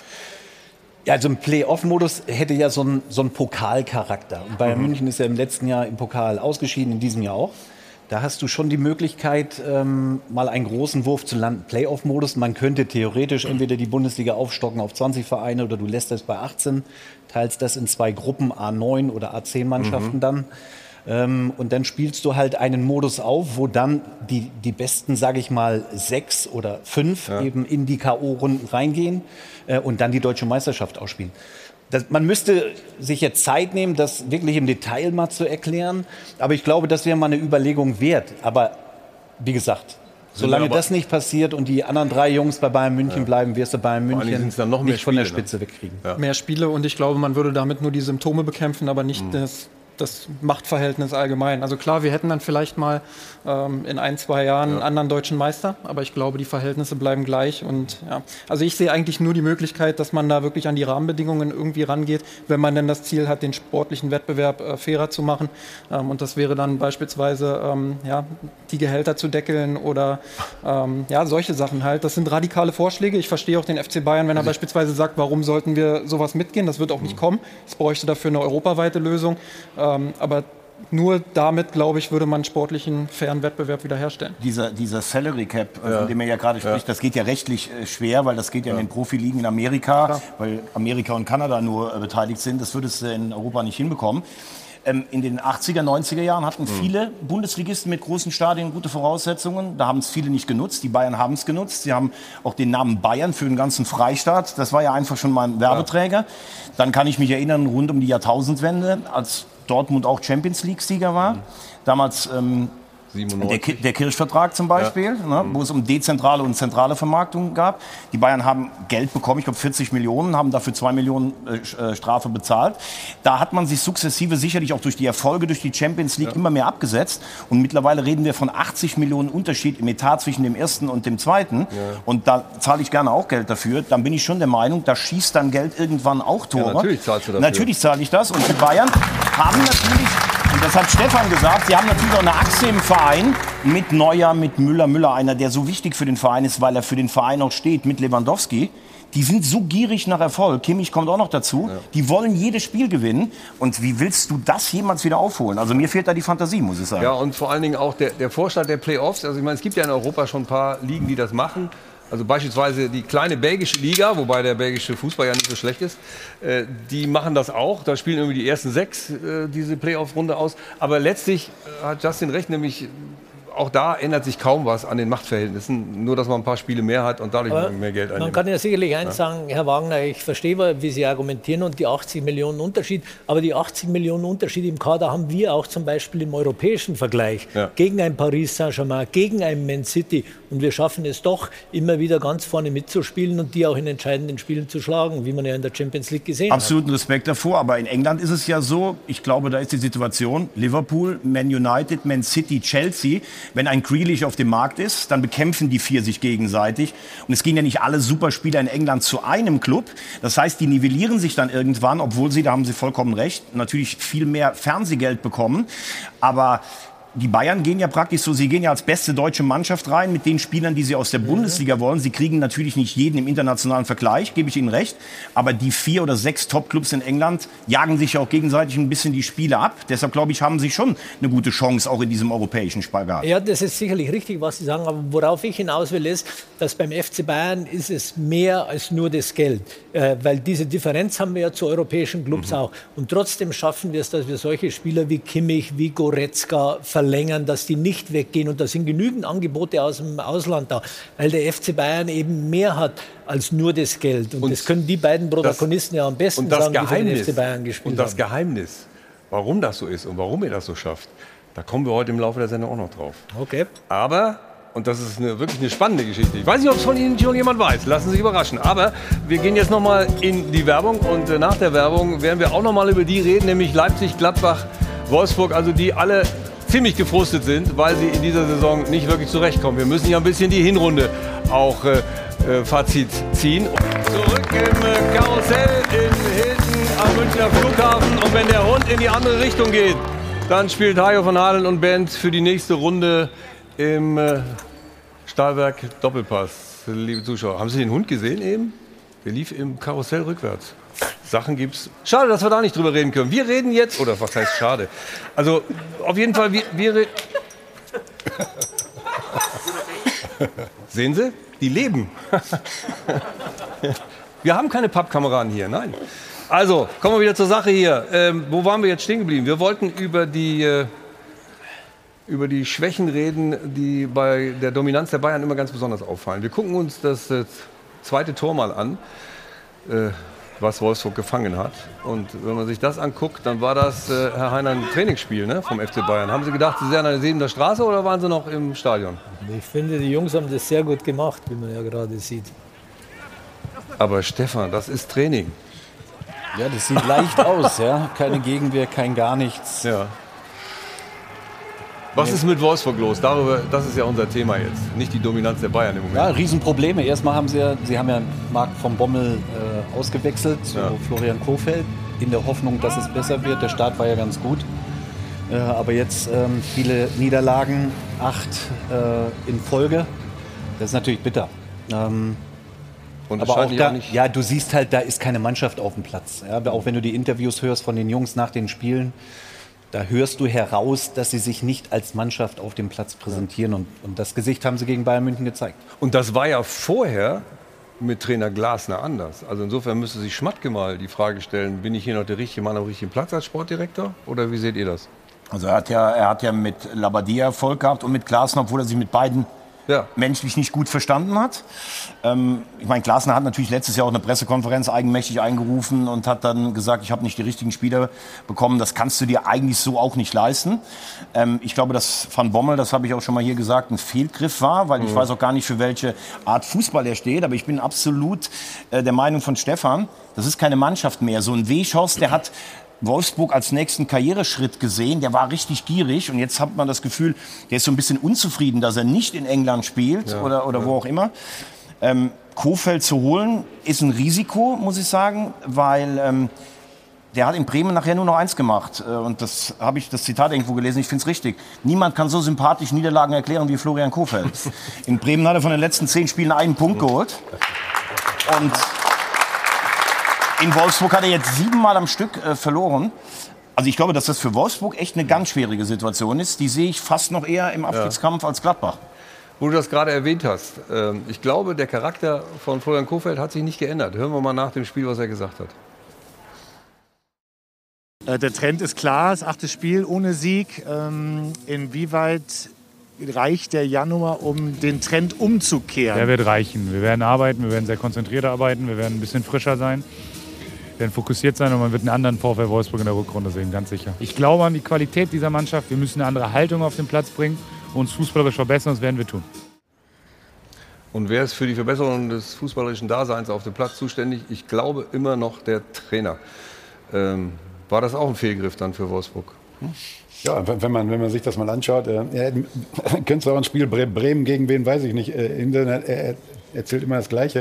Ist ja dann zwei Spieltage vor Schluss auch in Bremen entlassen worden, durch scharf ersetzt worden, aber von einem Abstiegskandidaten zu einem Champions League-Teilnehmer. Ich weiß nicht, ob er der richtige Mann ist für, für Wolfsburg. Ich weiß nicht, ob er auch zu, zu, zu Jörg Schmatke passt. Ähm, der will sich ja auch ein bisschen zurückziehen, aber sieben Niederlagen am Stück, obwohl er ganz gut angefangen Ja. hat mit den ersten Ja. drei Spielen. Aber da ist kein Zusammenhalt in der Mannschaft zu sehen. Sie kriegen widerstandslos vier Stück in München. Das haben auch schon andere gekriegt. Aber wenn ich doch weiß, das letzte Saisonspiel und ich Moment kriegen das alle. alle momentan kriegen es alle. Aber da ist auch kein Widerstand mehr zu Ja. spüren. Die ergeben sich so in ihre, in ihre Lustlosigkeit, muss man ja fast sagen. Und dann kommen dann so solche Dinge bei raus. Und also das wäre ein Pendant, als wenn er damals noch Bremen trainiert hätte. So sind seine Aussagen. Ich Wir glaube, man, muss, arbeiten. man muss da zwei Dinge sehen. Einmal, dass Kofeld immer noch, noch nicht so lange bei Wolfsburg ist, viele englische Wochen hatte. Mhm. Es ist nicht so einfach für einen Trainer jetzt Gut, mit diesen er kann englischen nicht so Wochen viel machen. genau im, im allgemeinen Training dann ähm, daran zu arbeiten. Und andererseits aber dieser mutlose Auftritt jetzt in München. Er hat Ja. gesagt, äh, sie haben zwar tief gestanden, aber mutig verteidigt. Das habe ich nicht so gesehen, ehrlich gesagt. Da bin ich dann auch. Ähm, er hätte sagen müssen, wir haben tief gestanden, aber hoch verloren. Ja, so. Hätten sie zehn Meter tiefer gestanden, hätten sie alle auf der Tribüne gesessen. Ja. Also das, das war halt wirklich, äh, ja, das war zu wenig und äh, so kannst du in München auch nichts mitnehmen. Und das Komische ist, dass Leipzig ja auch schon den Trainer gewechselt hat und da funktioniert es auch nicht so richtig. Was ist mit dem Vizemeister los? Das fragt man sich ja wirklich. Wir haben vorhin schon gesagt, okay, drei Stützen verloren zu den Bayern, alles gut. Vor allen Dingen eben auch den Trainer. Aber äh, dann hat es mit Jesse Marsch nicht geklappt. Und jetzt hat man das Gefühl, als würde äh, Leipzig immer noch so spielen wie Jesse Marsch, aber auf Tedesco noch nicht eingegangen sein. Kann man das so zusammenfassen? Wie seht ihr das? Das könnte gut sein. Ich meine, ähm, äh, Nagelsmann hat ja damals ähm, eine andere Art Fußball ähm, im Vergleich zu diesem Powerfußball, den es davor auch gab, Ja. so äh, da reingebracht. Und äh, dann kam Jesse March und dann wurde das Ganze wieder Powerfußball. Bedingungslos und drauf und äh, egal was passiert. Und ja, jetzt ist der Jetzt nächste ist Trainer da und äh, ich glaube, dass das eine Weile brauchen wird, bis die da Du musst ja auch sagen, Olli, kommen. du hast was vollkommen Richtiges gesagt. Das war der Fußball unter Ralf Rangnick. Ich persönlich mag diesen Fußball nicht so, weil da geht es immer nur um Fehler provozieren beim anderen. Ich finde, wenn du Vizemeister bist, dann musst du auch mal ein Spiel bestimmen und mit deinen fußballerischen Qualitäten jemand ausspielen. Was die Bayern können, was Dortmund mit absprechen kann und vielleicht Leverkusen noch. Völlige Rückbesinnung. Wir machen jetzt wieder RB-DNA. Wir, wir rennen alle wild nach vorne. Äh, da waren sie unter Nagelsmann deutlich weiter. Und äh, jetzt, jetzt sind sie ja wieder auf der anderen Ja, Seite. jetzt und dann holen sie Marsch und sagen, nee, das passt nicht so. Und jetzt holen sie Tedesco, der eigentlich der Maurermeister von Schalke war, trotz Vizemeister und allem Respekt. Also ich weiß gar nicht, wo ist denn da die Orientierung? Oliver Minzlaff macht alles. Sie Ja. haben immer noch keinen Sportchef. Und ich finde, das merkst du auch ganz deutlich. Und deshalb Also- steht aus meiner Sicht auch Union Berlin auf, auf Platz 5, Mhm. weil Union macht Sechs. das natürlich klasse. Ich muss mich verbessern. Ich Entschuldigung, vorhin auch falsch aber deswegen. Und stehen sie in der. Conference League. Ja, aber deswegen stehen sie ja So, so weit jetzt reden wir wieder über Fußball, meine Damen und Herren. äh, also für alle, die den Gag nicht mitbekommen haben, ja, da ging es um die Conference League und ich habe gesagt, Fußball spielen ist besser. So, jetzt, jetzt werden wir aber, aber du darfst dann das trotzdem noch zu Ende machen. Das wäre nett, Wenn Dankeschön. Er dazwischen gefunkt hat. Also ich finde, Union steht auch deshalb so weit oben, weil sie das gut machen, weil sie die Schwäche der Clubs wie Gladbach, wie Leipzig Ja. perfekt ausnutzen, weil sie tief verteidigen, weil sie dann eben diese Umschaltsituation suchen und merken, wenn die den Ball haben, haben die gar nicht so viele Ideen. Ja. So, und das Problem haben aus meiner Sicht viele Bundesligisten und deshalb sind Mannschaften wie Union Berlin auch so stark, bei allem Mhm. Respekt. Und Tedesco wiederum zu seiner Situation, wenn man 0 zu 2 gegen Arminia Bielefeld verliert. Ja, kann man. Bielefeld ist auch Erstligist, immerhin. Aber was sagt er dazu? waren heute grundsätzlich im, im letzten Drittel sehr, sehr schlampig, haben ja, zu schnell gespielt, direkt gespielt, wo du vielleicht auch mal mit zwei, drei Kontakten erstmal einen Ball, einen Ball festmachen musst. Und ich habe ehrlich gesagt keine Fantasie gehabt, selbst wenn wir jetzt noch eine Stunde gespielt hätten, dass wir irgendwie ansatzweise ein Tor schießen. Hat er die Möglichkeit, mit dem Kader, sagen wir mal, den Turnaround zu schaffen, also wieder den anderen Fußball spielen zu lassen? Ja, hat er ja gerade gesagt. Ja, Also hat er- vielleicht glaub- nicht diesen? One-Touch-Fußball, sondern eben mehr Kontrolle und vielleicht damit auch ein bisschen mehr Ruhe im Spiel zu haben. Hm. Ähm, ich glaube, was Tedesco hier angesprochen hat, war das zweite Tor, was sie sich fangen. Da wollten sie mit einem Pass schnell nach vorne kommen. Können wir uns gerne noch mal Gescheitert. angucken? Äh, Und sie fangen das zweite übrigens in Überzahl. Ja? Ja. Also die, sie haben ja eine gewisse Zeit Ja. auch in Überzahl gegen Bielefeld gespielt. Und dass sie das nicht hingekriegt haben, es ist ein Prozess, es dauert ein bisschen. Ich musste haben jetzt auch ein bisschen, genau. Also das ist jetzt der Pass erstmal, der natürlich völlig verkorkst ist. So, jetzt sind sie aber in der Vor Vorwärtsbewegung und dadurch geht die Lücke auf. Und dafür steht so ein bisschen RB Leipzig. Aber auch Bielefeld weiß genau, was sie zu tun haben. Und man, man sollte immer auch einen Plan B haben. Und ich Ja. glaube, Tedesco ist jetzt so ein Trainer, der jetzt versucht, das ein bisschen umzudrehen, dieses taktische. Aber dafür braucht er auch eine gewisse Zeit. War übrigens knapp nicht im Aus der Ball, also insofern war alles korrekt. Aber dass Bielefeld da mit zehn Mann trotzdem noch draufgegangen ist, ich meine, das Ja, spricht ja auch Respekt. für die Mentalität Ja, wieder. Wir haben das so ist die Einstellung, das ist die Gier. Ja. Auch für einen Abstiegskandidaten eben Mhm. die Gier, so ein Spiel über Zweikämpfe, über, über Leidenschaft zu gewinnen und zu führen. Die oben stehen oder oben, oben stehen wollen, dürfen nicht vergessen, dass sie das auch an den Tag legen müssen. Sie müssen auch die Gier und diese Leidenschaft an den Tag. Und das vermisse ich bei RB Leipzig, das vermisse ich zum Teil bei Borussia Mönchengladbach, auch bei Dortmund. Mhm. Und die kleinen Vereine, die legen das an den Tag. Darum ist auch Bochum, also in meinen Augen auch total positiv, weil sie genau das Fußball-ABC spielen. Gut, das kannst du ja sogar auch noch auf Union Berlin bringen, haben wir eben Genau. schon deutlich gemacht. Freiburg. Die, die, die beißen einfach. Warum beißt Gladbach nicht? Womit wir bei Borussia mal, Mönchengladbach Vielleicht sind. ist eine, man, man kann es an einer Mannschaft ganz gut festmachen, und das ist Ja. Eintracht Frankfurt. Ja, neuen Trainer bekommen, Hat's ein bisschen schwierig gedauert. in die Saison gestartet, aber dann haben sie verstanden, was Mhm. Glasner will. Und mittlerweile marschieren sie und sind wieder Platz in, fünf. in genau Platz 5, ja, also Champions League Plätze in der Nähe. Ähm, daran sieht man, dass die Trainer auch eine gewisse Zeit brauchen, um die Philosophie eben ähm, an die Spieler weiterzugeben. Aber auch hier Glasner aus meiner Sicht ein Trainer, der genau Ja. das, was ich gerade kritisiert Mhm. habe, bei vielen Bundesligisten bei Frankfurt umsetzt, auch bei Wolfsburg vorher umgesetzt hat, nämlich dem Team in Ballbesitz eine klare Idee zu geben, eine klare Ja, Struktur. ja. Wie kann ich einen tiefstehenden Gegner knacken? Und das fehlt eben bei vielen Bundesligisten. Fehlt das auch in Gladbach? Aus meiner Sicht ja. Ich Borussia glaube, kommen? Hütter ist auch ein Trainer, der, der sehr auf diesen Powerfußball setzt. Mhm. Fehler beim Gegner provozieren. Aber wenn die Gladbacher dann den Ball haben, das war auch bei Frankfurt oft der Fall unter ihm, auch wenn er da sehr erfolgreich war. Ähm, wenn, er, wenn, wenn die Gladbacher den Ball haben, dann fehlen die Ideen. Wie knacke ich jetzt diesen tiefstehenden Aber ich glaube, Gladbach hat auch, muss ich ehrlich sagen, ich bin ja, wohne ja im Rheinland, die haben im Moment auch so ein bisschen ein strukturelles Problem. Also was Max Eberl zehn Jahre geleistet hat, ist herausragend, muss ich sagen.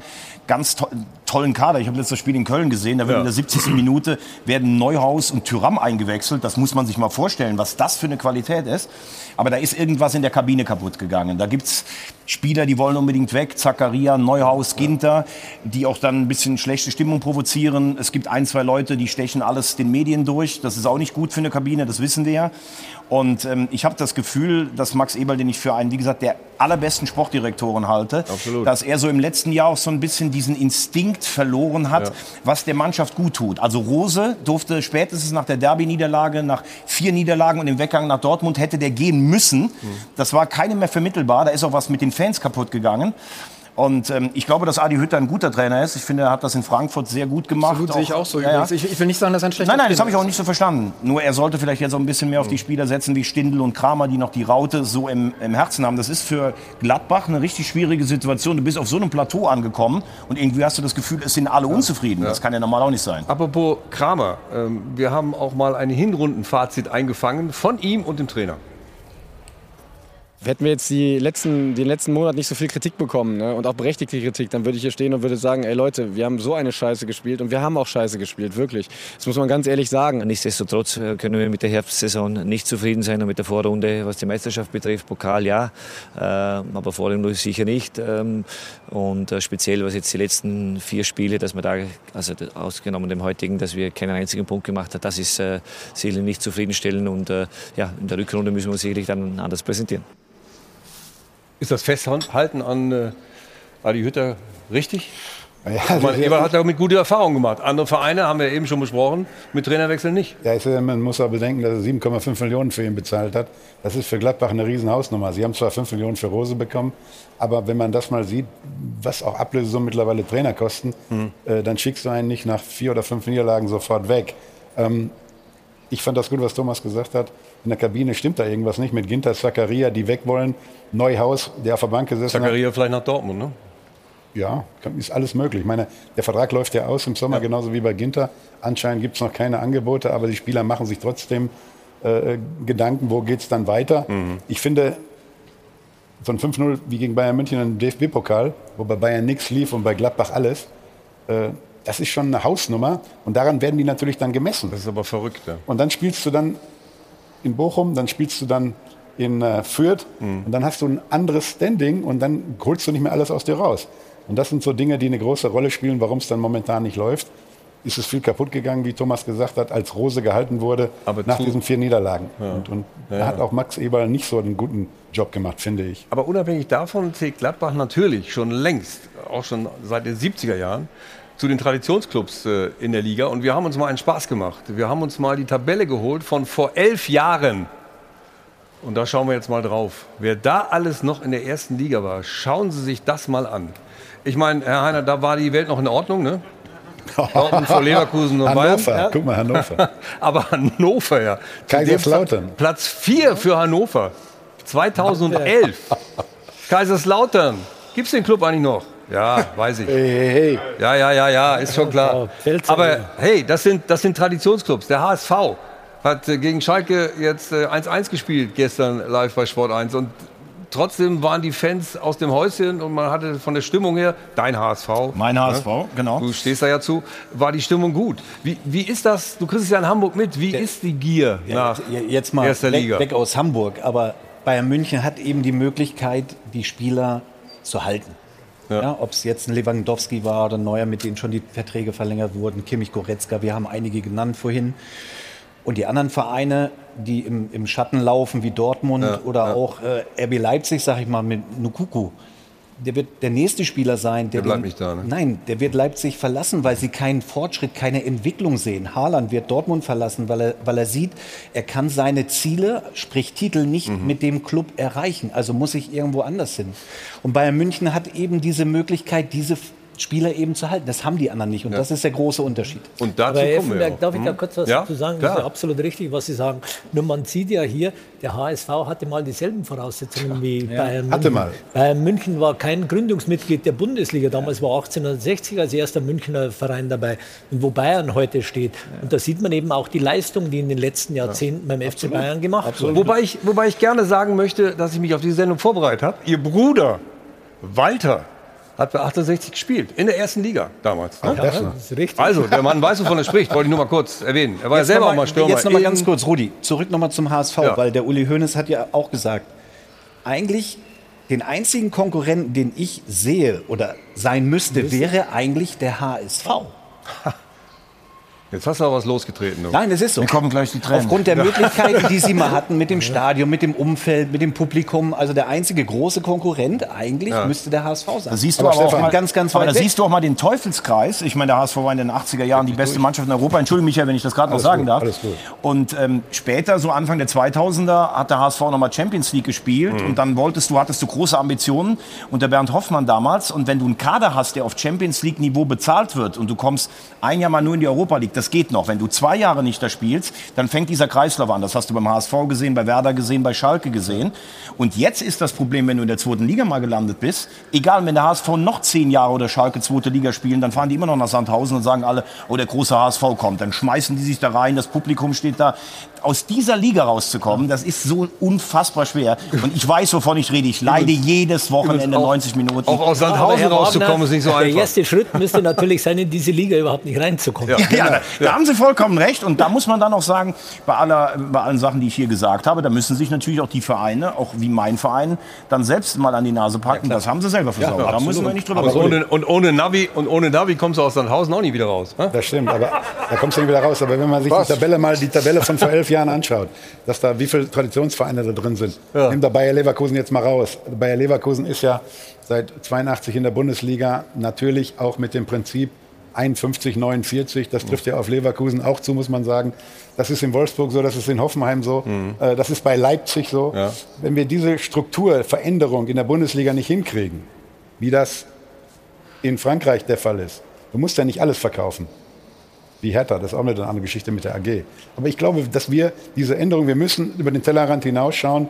Diese 51, 49 müssen fallen aus meiner Sicht, damit diese Traditionsvereine wieder oben in die Liga kommen. Denn Red Bull, ganz ehrlich, ist eine Unternehmung. Ich sehe es nicht als Verein. Die haben sieben Mitglieder, die, die da den Club bestimmen mit Herrn Minzlaff und Herrn Mateschitz. Das ist alles in Ordnung. Das ist aller Ehren wert. Vor zwölf Jahren waren sie noch, weiß ich nicht, in der vierten Liga, Mark fünften Liga. Mark Greenstedt ist auch schön die beweisen es ja, dass diese Form de- des Unternehmertums auch bei Traditionsvereinen vielleicht funktionieren könnte. Aber auch da kommst du natürlich so, so leicht dann auch nicht wieder hin und das hat auch andere Schwierigkeiten. Also die, was, was, was jetzt zu weit führen würde, weil wir wollen jetzt die Auflösung der Frage der Woche bei Jana hören. Und man muss sagen, an den Bayern, an denen liegt's nicht. Denn 70 Prozent unserer User sagen, die anderen, die sind einfach zu schwach. Und die anderen, das betrifft dann unter anderem auch den BVB. Der ist jetzt in der luxuriösen Lage, sich zu entscheiden, hat man ein Mentalitäts- oder ein Qualitätsproblem. Bei der Defensivleistung Leistung der letzten Jahre fällt es einem als Fan schwer, ernsthaft an Erfolge analog zu 2011, 2012 zu glauben. Es gibt aber auch die Variante, weder noch, zu stark oder zu schwach würde ich nicht sagen. Das richtige Wort ist, sie, also die Bayern, sind anders als der Rest der Liga. Seit Jahren macht Bayern ihre Hausaufgaben und holt Spieler mit der Mia San Mia Mentalität und keine Spieler, die ein Sprungbrett suchen. Auch das geht wahrscheinlich wieder Richtung Schwarz-Gelb. Und das ist der Unterschied. 30 Prozent sagen aber auch, die Bayern sind einfach zu stark und das ist auch unter anderem ihre Meinung am Dopafon. Ich würde sagen, die anderen sind einfach schlecht. Das zeigt es auch im internationalen Vergleich, dass eigentlich nur die Bayern bestehen in der Champions League. Die anderen wollen nicht und die Bayern werden es wieder greifen. Beide Antworten sind richtig. Einmal sind die Bayern zu stark und die andere Sache ist, die anderen Vereine sind zu schwach. Bayern hat eben ein vernünftiges, gutes, sehr gutes Management. Die haben immer die richtigen Leute gekauft und die richtigen Trainer, was die anderen leider, leider nicht haben. Wenn die anderen konsequent spielen würden, könnten sie den FC Bayern dieses Jahr fällen. Der BVB ist auf keiner einzigen Position stärker besetzt als die Bayern und deswegen wird sich am Geschehen auch nie was ändern in den nächsten Jahren. Bayern München gehört meiner Meinung nach nicht mehr in die Bundesliga, da sie einfach unerreichbar sind. Das ist ja so, das ist das Ganze. Der, er hat gesagt, Bayern gehört nicht mehr in die Bundesliga, weil ihr zu stark seid. Nein, das glaube ich definitiv nicht. Also, aber andersrum gedreht, ähm, ist es nicht für euch auch ein Problem, auch wenn man auf die europäische Bühne dann schaut, ähm, wenn ihr in der Liga nicht genug gefordert werdet? Naja, natürlich wollen wir alle äh, einen stärkeren Wettbewerb haben. Das ist mhm. überhaupt keine Frage, auch für die Zuschauer. Aber Sie haben es ja gerade richtig angesprochen, wir müssen uns natürlich auch nach dem europäischen Wettbewerb ausrichten. Ja. Wir können ja nicht uns selber schwächer machen, nur um einen stärkeren Wettbewerb äh, zu haben. Das müssen dann die anderen Vereine schon äh, selber richten. Wir versuchen natürlich, und ich glaube, das ist ja auch die Stärke des FC Bayern München, diese Siegermentalität zu haben, jedes Jahr hinzugehen und nicht mhm. müde zu werden, auch nach neun deutschen Meisterschaften und zu sagen, und jetzt wollen wir die zehnte haben. Diese, ja, diese Mentalität, diese Gier. ja, äh, und das zeichnet den FC Bayern München aus und nicht nur die elf Spieler, die am Blatt stehen oder die 25, sondern den ganzen Verein. Und ich glaube, das ist eins der Erfolgsgeheimnisse auch des FC Bayern. Drei Titel und sonst auch überragend, das haben wir eben schon gehört. Also wir kommen gleich nach der Werbung zu dieser Bilanz des FC Bayern. Hilton Hotel am Münchner Flughafen mit Hajo von Adel und Band zurück äh, im Stahlwerk. Doppelpass in der nächsten Runde. Und äh, ja, wir sind jetzt im Prinzip genau da angelangt, äh, wo wir hinkommen wollen. Nämlich, wir wollen Bilanz ziehen mit äh, dem FC Bayern, ja, was ja mit drei Titeln und sonst überragend eigentlich ganz leicht fallen würde, wenn da nicht die gefühlten 3K wären. Corona, Kimmich und Quarantäne. Machen wir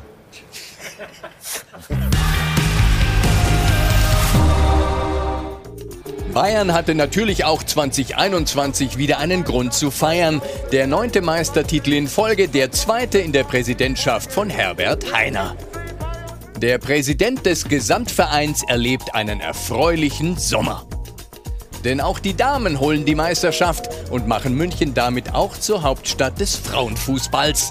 Und die Basketballer, Pokalsieger in Deutschland, erreichen in der Euroleague als erstes deutsches Team sogar die Playoffs. Es zeigt sich, Bayern München ist ganz offensichtlich nicht nur ein Fußballclub. Auch wenn die Fußballer fast die gesamte Aufmerksamkeit genießen, der Rekordtransfer findet auf der Trainerposition statt. Herbert Heiner verabschiedet erst den Trippelsieger, verpflichtet wird dann der teuerste Trainer der Welt. 20 Millionen plus X kostet Julian Nagelsmann, der sich bei Herbert Heiner sofort wie zu Hause fühlt. Da habe ich über den ganzen Platz äh, Servus Presi gerufen, ohne zu wissen, wie er darauf reagiert. Und dann hat, äh, danach hatte ich zehn Anrufe in Abwesenheit vom äh, Hasan Salihamidzic auf dem Handy. habe ich schon gedacht, okay, das, das es schon wieder für dich bei Bayern. Nee, aber das äh, ja, hat ihm gefallen. Ich glaube, das beschreibt unser Verhältnis ganz gut, dass wir einen, einen guten Draht haben. Nagelsmann hat insgesamt sehr viel Grund zum Jubeln. Nur nicht im DFB-Pokal. Das 0 zu 5 in Mönchengladbach beweist, Bayern ist nicht unschlagbar. Zwei Probleme werden erstaunlich gut bewältigt. Der FCB schreibt trotz Corona-Verlusten schwarze Zahlen und Bayern kann den wochenlangen Ausfall des impfunwilligen Kimmich erstaunlich gut kompensieren. Ich glaube, wenn äh, Nationalspieler seiner Güte und seiner Qualität fehlt, ist immer scheiße. Trotzdem, das Bayern-Kalenderjahr 2021 endet mit der Herbstmeisterschaft und dem Einzug ins Achtelfinale der Champions League. Ein mehr als solider Einstieg des neuen Trainers. Eigentlich ist alles im Lot. Wenn nur diese schwierige Jahreshauptversammlung nicht gewesen wäre. Herr Heiner. Ja, also äh, wir haben uns die Bilder erspart, dass wir das nicht nochmal uns angucken müssen. Aber hat man jetzt, wie, wie, ist der Stand der Dinge? Hat man jetzt mit den äh, etwas äh, unzufriedenen Mitgliedern ein gutes Gespräch führen können? Naja, zunächst mal muss man sagen, diese Jahreshauptversammlung war sicherlich keine Glanzstunde in der Historie des äh, ruhmreichen FC Bayern. Äh, und das hat uns äh, allen, die ein Herz für den FC Bayern haben, das hat keinem gefallen. Aber da muss man seine Schlüsse daraus ziehen, da muss man daraus lernen und das haben wir gemacht. Wir haben in der Zwischenzeit, habe ich selber am nächsten Tag mit allen drei Rednern, die dann nicht mehr drangekommen sind, weil ich ja die Versammlung mhm. beendet hatte, um halb eins Uhr morgens Kontakt aufgenommen. Wir haben mit allen dreien gesprochen. Äh, ich habe sie getroffen. Wir haben diese Woche mit den drei äh, oder mit mehreren Kapos der großen äh, Fanclubs hier in München äh, ein Meeting gehabt, das sehr, sehr konstruktiv war, offen, intensiv. Äh, beide Meinungen haben auch klar ihre, äh, oder beide Seiten haben klar ihre, ihre Meinung zum Ausdruck Mhm. gebracht. Äh, Es ist auch bereits ein Gespräch für Januar wieder vereinbart, um die Dinge weiterzutreiben.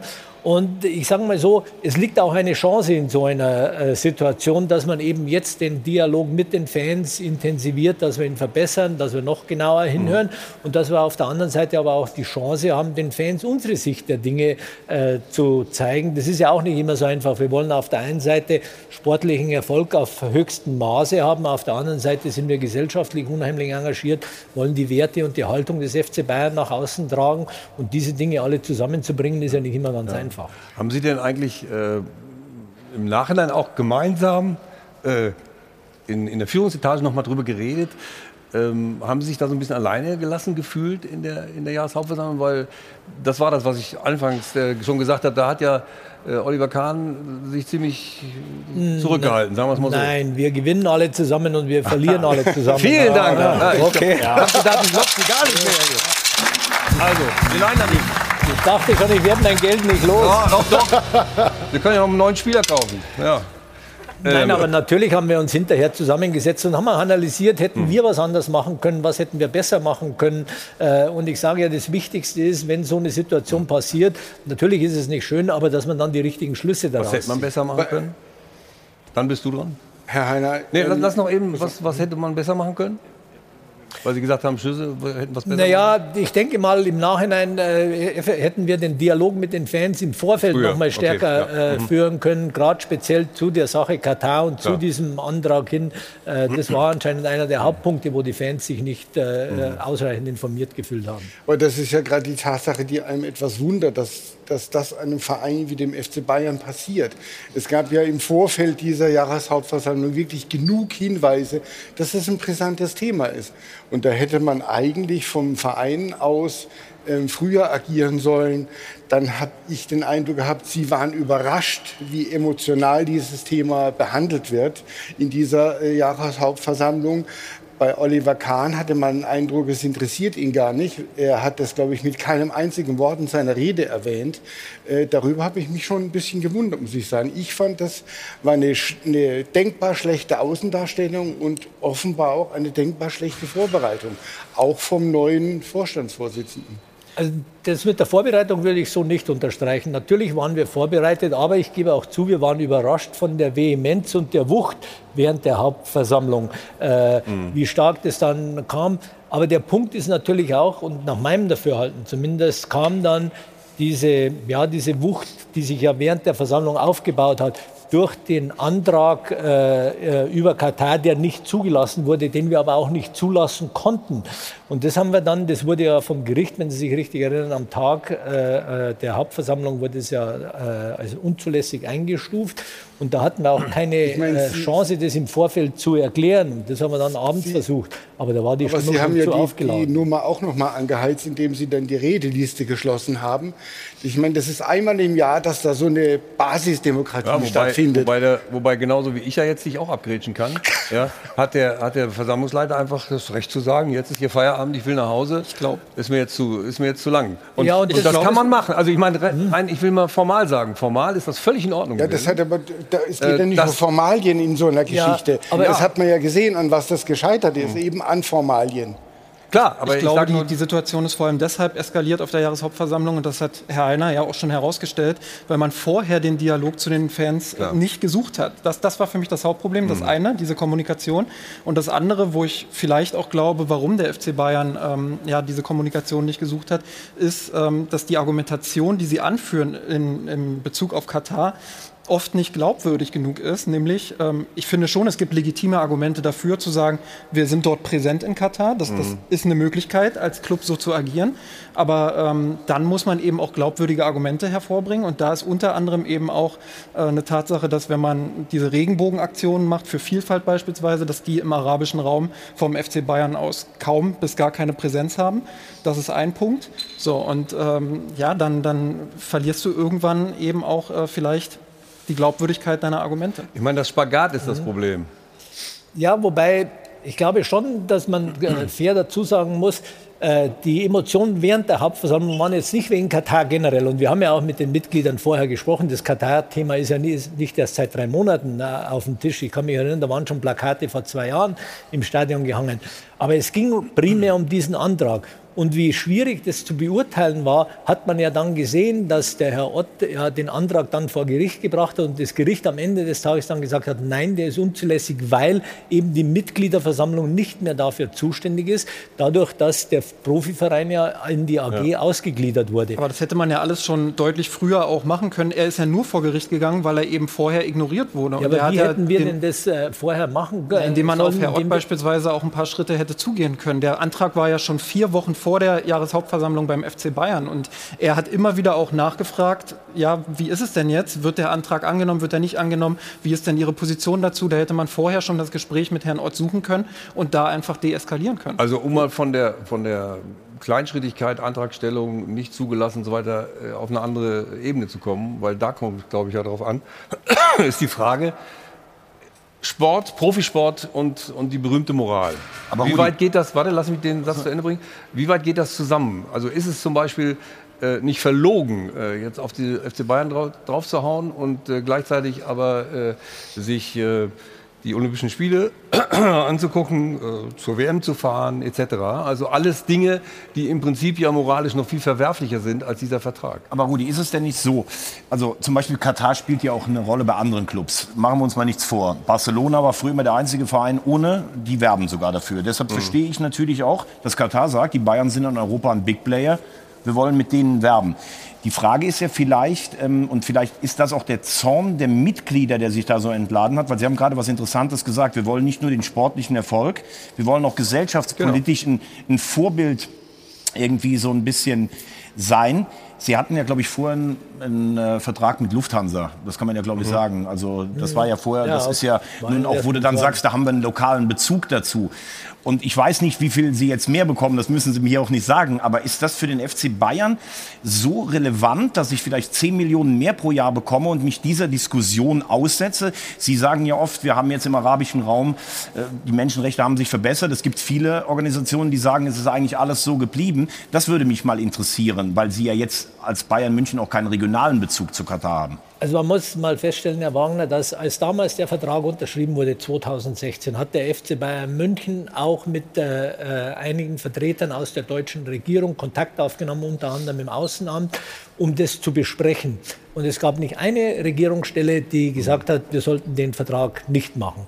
Ich erinnere auch, dass 2018 zum Beispiel äh, die deutsche Bundeskanzlerin beim deutsch-katarischen Wirtschaftstreffen dafür geworben hat, dass die deutsche Wirtschaft sich in Katar äh, äh, engagiert. Also auch diese Fälle gibt es. Ich kann Ihnen auch sagen, es gibt äh, genügend Fans beim FC Bayern München, die auch äh, sagen, Mensch, wenn wir international mitspielen wollen, dann müssen wir auch die finanziellen Ressourcen haben und dann muss der FC Bayern München auch gucken, dass er das alles stemmen kann und dass er das alles leisten kann. Mhm. Aber das ist ja genau auch das, was ich gesagt habe. Der Vertrag mit Katar läuft noch eineinhalb Jahre und wir werden denn vor Ablauf äh, äh, seiner Zeit, sechs bis neun Monate vorher, wie alle anderen Sponsorenverträge auch, uns genau angucken, was ist gut gelaufen, was ist weniger gut gelaufen, wollen wir weitermachen, wollen, wollen unsere Partner mit uns weitermachen. Wir wissen ja auch nicht, ob Katar weitermachen will. Und dann werden wir die ganzen Pros und Kontras äh, äh, auf, gegeneinander abwägen, wie wir es bei anderen Verträgen auch machen. Und dann werden wir, werden wir entscheiden. Und Aber das ist auch wieder ein Punkt der, der Glaubwürdigkeit. Ähm, du sagst ja vollkommen richtig, ähm, wenn man diese Geschäftsbeziehung zu Katar hat, ist es dann überhaupt möglich, auch in einen wirklich kritischen Dialog vor Ort zu gehen? Ähm, ja, das, das, da fehlt einem vielleicht die Fantasie, dass das äh, aus Sicht des FC Bayern auch möglich ist, damit kritisch naja, umzugehen. Also Aber das ist, das ist im Nachhinein natürlich immer leicht äh, gesagt, Herr Kraft. Wenn man es nicht versucht, dann weiß ja. man auch nicht, ob es klappt oder nicht. Und wir haben es eben versucht. Also die Bundeskanzlerin ist ja auch immer, und äh, mit, mit Olympischen Spielen meine ich natürlich China-Peking äh, jetzt. Ähm, und ähm, da hat die Bundeskanzlerin ist ja auch immer, fährt nach China und stellt klar, dass es sich da nicht um eine Demokratie handelt. Gibt es, glaube ich, glaub, keinen, der das sagt. Ähm, und da mahnt sie dann die äh, Menschenrechte an oder jetzt auch äh, Olaf Scholz demnächst. Und trotzdem sind sie ja in Beziehung, in Geschäftsbeziehungen. Also deshalb meinte ich vorhin eben den Spagat. Und ich glaube, man muss den Mitgliedern den Spagat erklären. Also dass ohne, ohne die, die Menschenrechte nun äh, quasi mit, mit Füßen zu treten und zu sagen, interessiert uns nicht, ist scheißegal, was da passiert. Das machen Sie ja nicht. Aber wie erklären Sie den äh, Mitgliedern das, dass sie es auch begreifen? Ja, vielleicht äh, äh, kann ich da mal ein, zwei Beispiele aufführen. Äh, wir machen ja das Frauentrainingslager in Mhm. äh, Katar. Das wird jetzt als allgemein hingenommen, naja gut, die Bayern fahren mit ihren Frauen halt nach Katar. Das ist für ein arabisches Land oder für ein Land im Mittleren Osten ist es eine enorme, wichtige äh. Veranstaltung. Wir gehen an Schulen, wir laden äh, äh, katarische äh, Mädchen ein, mit uns Fußball zu spielen, wir schicken Trainer runter. Äh, setzen da ein Signal für Gleichberechtigung. Mhm. Vielleicht können wir es noch besser kommunizieren oder müssen da noch mehr Das, trommeln. das, ist der da Punkt. gebe Wenn ich da mal ganz kurz reingrätschen recht. darf, das ist, glaube ich, ein ganz, ganz zentraler Punkt. Der FC Bayern hat in den letzten Jahren aus meiner Sicht verpasst, solche Aktionen dann wirklich auch nach außen zu tragen und, und zu zeigen, hey, wir machen hier wirklich was. Ob es dann am Ende so bewertet Ja. wird, dass es ausreicht, äh, um das zu rechtfertigen, ist eine ganz andere Geschichte. Mhm. Aber da muss der FC Bayern aus meiner Sicht einfach auch offensiver kommunizieren, was er denn konkret vor Ort macht. Und, und was war das zweite Beispiel, was Sie nennen wollten? Also naja, wir arbeiten ja sehr eng mit der Internationalen Labour-Organisation Mhm. zusammen in Katar. Ich war selber im äh, Februar unten und habe mich äh, mit den äh, Führern der Internationalen Labour-Organisation, das ist ja eine Unterorganisation der UN, getroffen, die uns bestärkt haben, äh, äh, weiterzumachen, weil dadurch natürlich Aufmerksamkeit Mhm. generiert wird und nur durch Aufmerksamkeit und Transparenz kann auch Verbesserung herbeigeführt Ja, werden. ja. Eindeutig. Mich würde äh, noch interessieren, eine Frage, ähm, weil jetzt auch Amnesty International, glaube ich, noch mal davon gesprochen hat, ähm, dass die Menschenrechtslage dort für die Gastarbeiter vor allem auch ähm, wieder schlechter geworden ist. Ähm, welche Rolle das beim FC Bayern jetzt spielt, diese Nachricht da äh, bekommen zu haben oder gelesen zu haben. Ähm, ja, auch die 15.000 Toten im, im Vergleich ähm, jetzt oder im Zusammenhang mit den, mit den äh, Stadienbauten dort. Wir sind natürlich permanent mit den Institutionen äh, in Katar vor Ort auch in äh, Kontakt. Und gerade jetzt, wenn äh, im Januar unsere Frauenmannschaft wieder runtergeht, gibt es bereits einige Meetings mit der Internationalen Labour-Organisation. Ich weiß nicht, ob es mit Amnesty International ein Meeting gibt, aber wo eben die Situation vor Ort auch nochmal begutachtet wird, wo wir uns die Berichte angucken, sowohl diejenigen, die sagen, es hat sich deutlich verbessert, wie die anderen, die sagen, nein, es hat sich nicht genügend getan. Aber eins möchte ich schon noch zum Schluss äh, äh, sagen auch. Wir dürfen nicht den Fehler machen, dass wir glauben, wir müssen die Standards in Katar jetzt mit den deutschen Standards äh, vergleichen. Hm. Äh, da ist ein weiter Weg und irgendwann muss man halt mal anfangen. Und die haben sich auf die Reise gemacht, dass das nicht schnell genug geht für unsere Erwartungen, das gebe ich, gebe ich gerne zu. Aber zumindest ist ein Anfang gemacht. Aber im Gespräch, im Gespräch bleiben ist, denke ich, äh, wichtiger als äh, nur Forderungen zu stellen. Und insofern hat da der FC Bayern immer eine Chance, noch was zu tun. Kommen wir zum nächsten Thema, nämlich äh, Corona. Sind jetzt bei euch alle geimpft? Ich gehe fest davon aus, äh, dass sich dieses Thema erledigt hat. Ich habe jetzt nicht das ärztliche Bulletin eines jeden Spielers jeden Tag, äh, aber Sie sprechen ja sicherlich auf äh, Joshua Kimmich an, der Und auch, Choupo-Moting? äh, Choupo-Moting, Joshua hat ja, Gnabry, die ja auch am Anfang nicht ja, geimpft Gnabry ist, glaube ich, Ja, mittlerweile schon. Ich Ja. sage nur, das waren ja dann mehr als zwei oder drei. Es waren ja. Das waren fünf. Fünf. haben wir Ja. Und öffentlich die sind- ge- gesagt gehabt. Ich gehe davon aus, dass es sich alles erledigt hat. Und, die, und die, der Gesundheitszustand von äh, Joshua äh, wird immer besser und von Choupo-Moting auch. Auch das ist, was ich, was ich weiß. äh, Aber ich, wie gesagt, ich habe nicht jeden Tag das ärztliche Bulletin, aber soweit ich weiß, also erstmal geht es ihm gut. Das wird auch jeden Tag besser, was ich von unseren Ärzten Mhm. habe. Er wird jetzt, glaube ich, Anfang dieser Woche nochmal untersucht. Und da kann er hoffentlich nach der Winterpause auch wieder das ganz normale Training aufnehmen. Hm. Hat das äh, eurer Meinung nach so ein bisschen so einen, Bruch gegeben? Nun hat man das sportlich nicht gemerkt, aber so in dem, in dem Kontakt und in der Mannschaft? Ich finde schon, dass man sportlich gemerkt hat, dass der FC Bayern jetzt nicht von den Ergebnissen her, aber dass diese Von ganzen Themen außer rundherum, Mhm. ähm, dass da schon auch ein Einfluss da war und dass die Mannschaft jetzt in den letzten Wochen nicht immer so 100% überzeugend war. Da gibt es ganz viele Faktoren, glaube ich, aber ich denke schon, dass das drumherum auch dazu geführt hat. Und naja, dadurch, dass Kimmich jetzt so lange ausgefallen ist, Mhm. ähm, hat man das sportlich natürlich auch sehr, sehr deutlich wahrgenommen, dass da im Zentrum einfach einer fehlt. das stimmt. Aber ich glaube in der Kabine, und das können Stefan und Michael viel äh, eher sagen, wenn so ein brisantes Thema da ist, natürlich gibt es da verschiedene Fraktionen. Es gibt welche, die sagen wahrscheinlich, mir ist es egal. Es gibt welche, die sagen, ihr müsst euch doch alle impfen lassen. Und da gibt es ein paar andere, die sagen dann wahrscheinlich, äh, hier, also Freiheit und keine Impfpflicht, das ist uns auch schon wichtig. Ähm, ich glaube nicht, dass man das in der Kabine komplett wegstecken kann. Und das Einzige, was ich ähm, vielleicht ein bisschen ja, irritierend fand, dass Kimmich Ja. immer von der Angst von Langzeitwirkungen gesprochen hat, die ja Ärzte, und ihr habt ja die besten Ärzte da, die das ja ausgeschlossen haben. Das war jetzt eine Sache, also er hat ja relativ offen über Ängste gesprochen, aber dass man ihm das hat nicht nehmen können, das hat mich schon ein bisschen gewundert. Naja, jetzt muss man, äh, darf ich da Natürlich. schnell darauf antworten? Äh, also zunächst mal ist es so, dass wir alle wissen, alle Menschen sind unterschiedlich. Und jeder Mensch macht sich äh, bestimmte Gedanken zu Vorgängen in seinem Leben. Und das hat der Josua genauso gemacht. Und natürlich haben wir alle auch Bedenken, wir haben Ängste. Und das hat er ja ganz klar ausgedrückt. Und dafür wurde er hinterher geprügelt, weil er nach vorne gegangen ist und gesagt hat, warum er es äh, nicht macht. Genauso fand ich, dass er jetzt wieder bereit war, sich hinzustellen und sagen, okay, Mhm. ich habe meine Ängste oder meine Bedenken überwunden, auch wenn nicht alle ausgeräumt sind, aber ich bin zu dem Entschluss gekommen, ich lasse mich impfen, weil ich glaube, dass es trotzdem die beste Lösung ist. Äh, Und da muss man auch Respekt haben davor, finde ich. Und er hat sich hingestellt, hat es auch nach meinem Dafürhalten hervorragend, ich glaube letzte Woche war es im, im äh, Fernsehen gemacht. Und der Joso hat immer unsere Unterstützung gehabt. Das ist überhaupt keine Frage. Und diese, finde ich, diese Freiheit muss man dem einzelnen Menschen auch geben, dass er darüber nachdenkt und auch seine Ängste oder Bedenken, dass er die auch kommentiert. Aber Josua ist äh, für uns mit der wichtigste Spieler. Er ist in Deutschland einer der wichtigsten, wenn nicht der, der wichtigste Spieler. Und der hat alle Unterstützung von uns. Und ich bin auch froh, dass er, dass er zu der Einsicht gekommen ist. Umso wichtiger, ja. Umso wichtiger, ja, sag du noch. So eine Kabine ist ja so ein eigener Kosmos.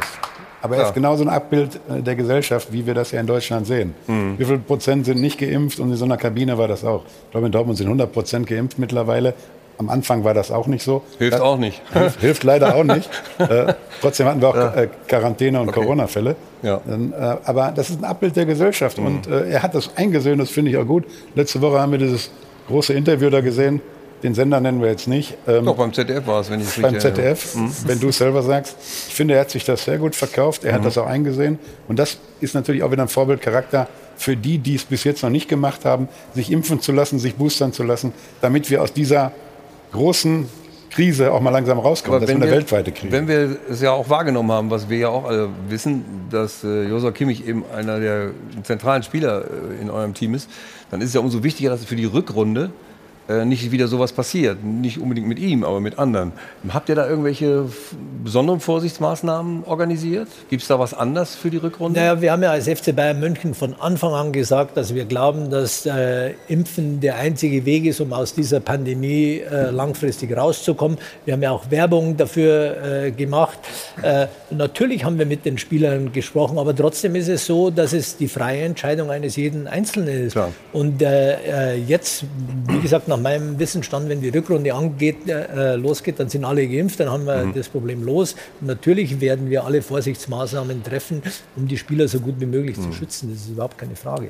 Dann sind wir gleich bei dem Punkt angekommen, das Geheimnis des FC Bayern gegen die Scheichsclub erfolgreich, trotzdem erfolgreich zu sein.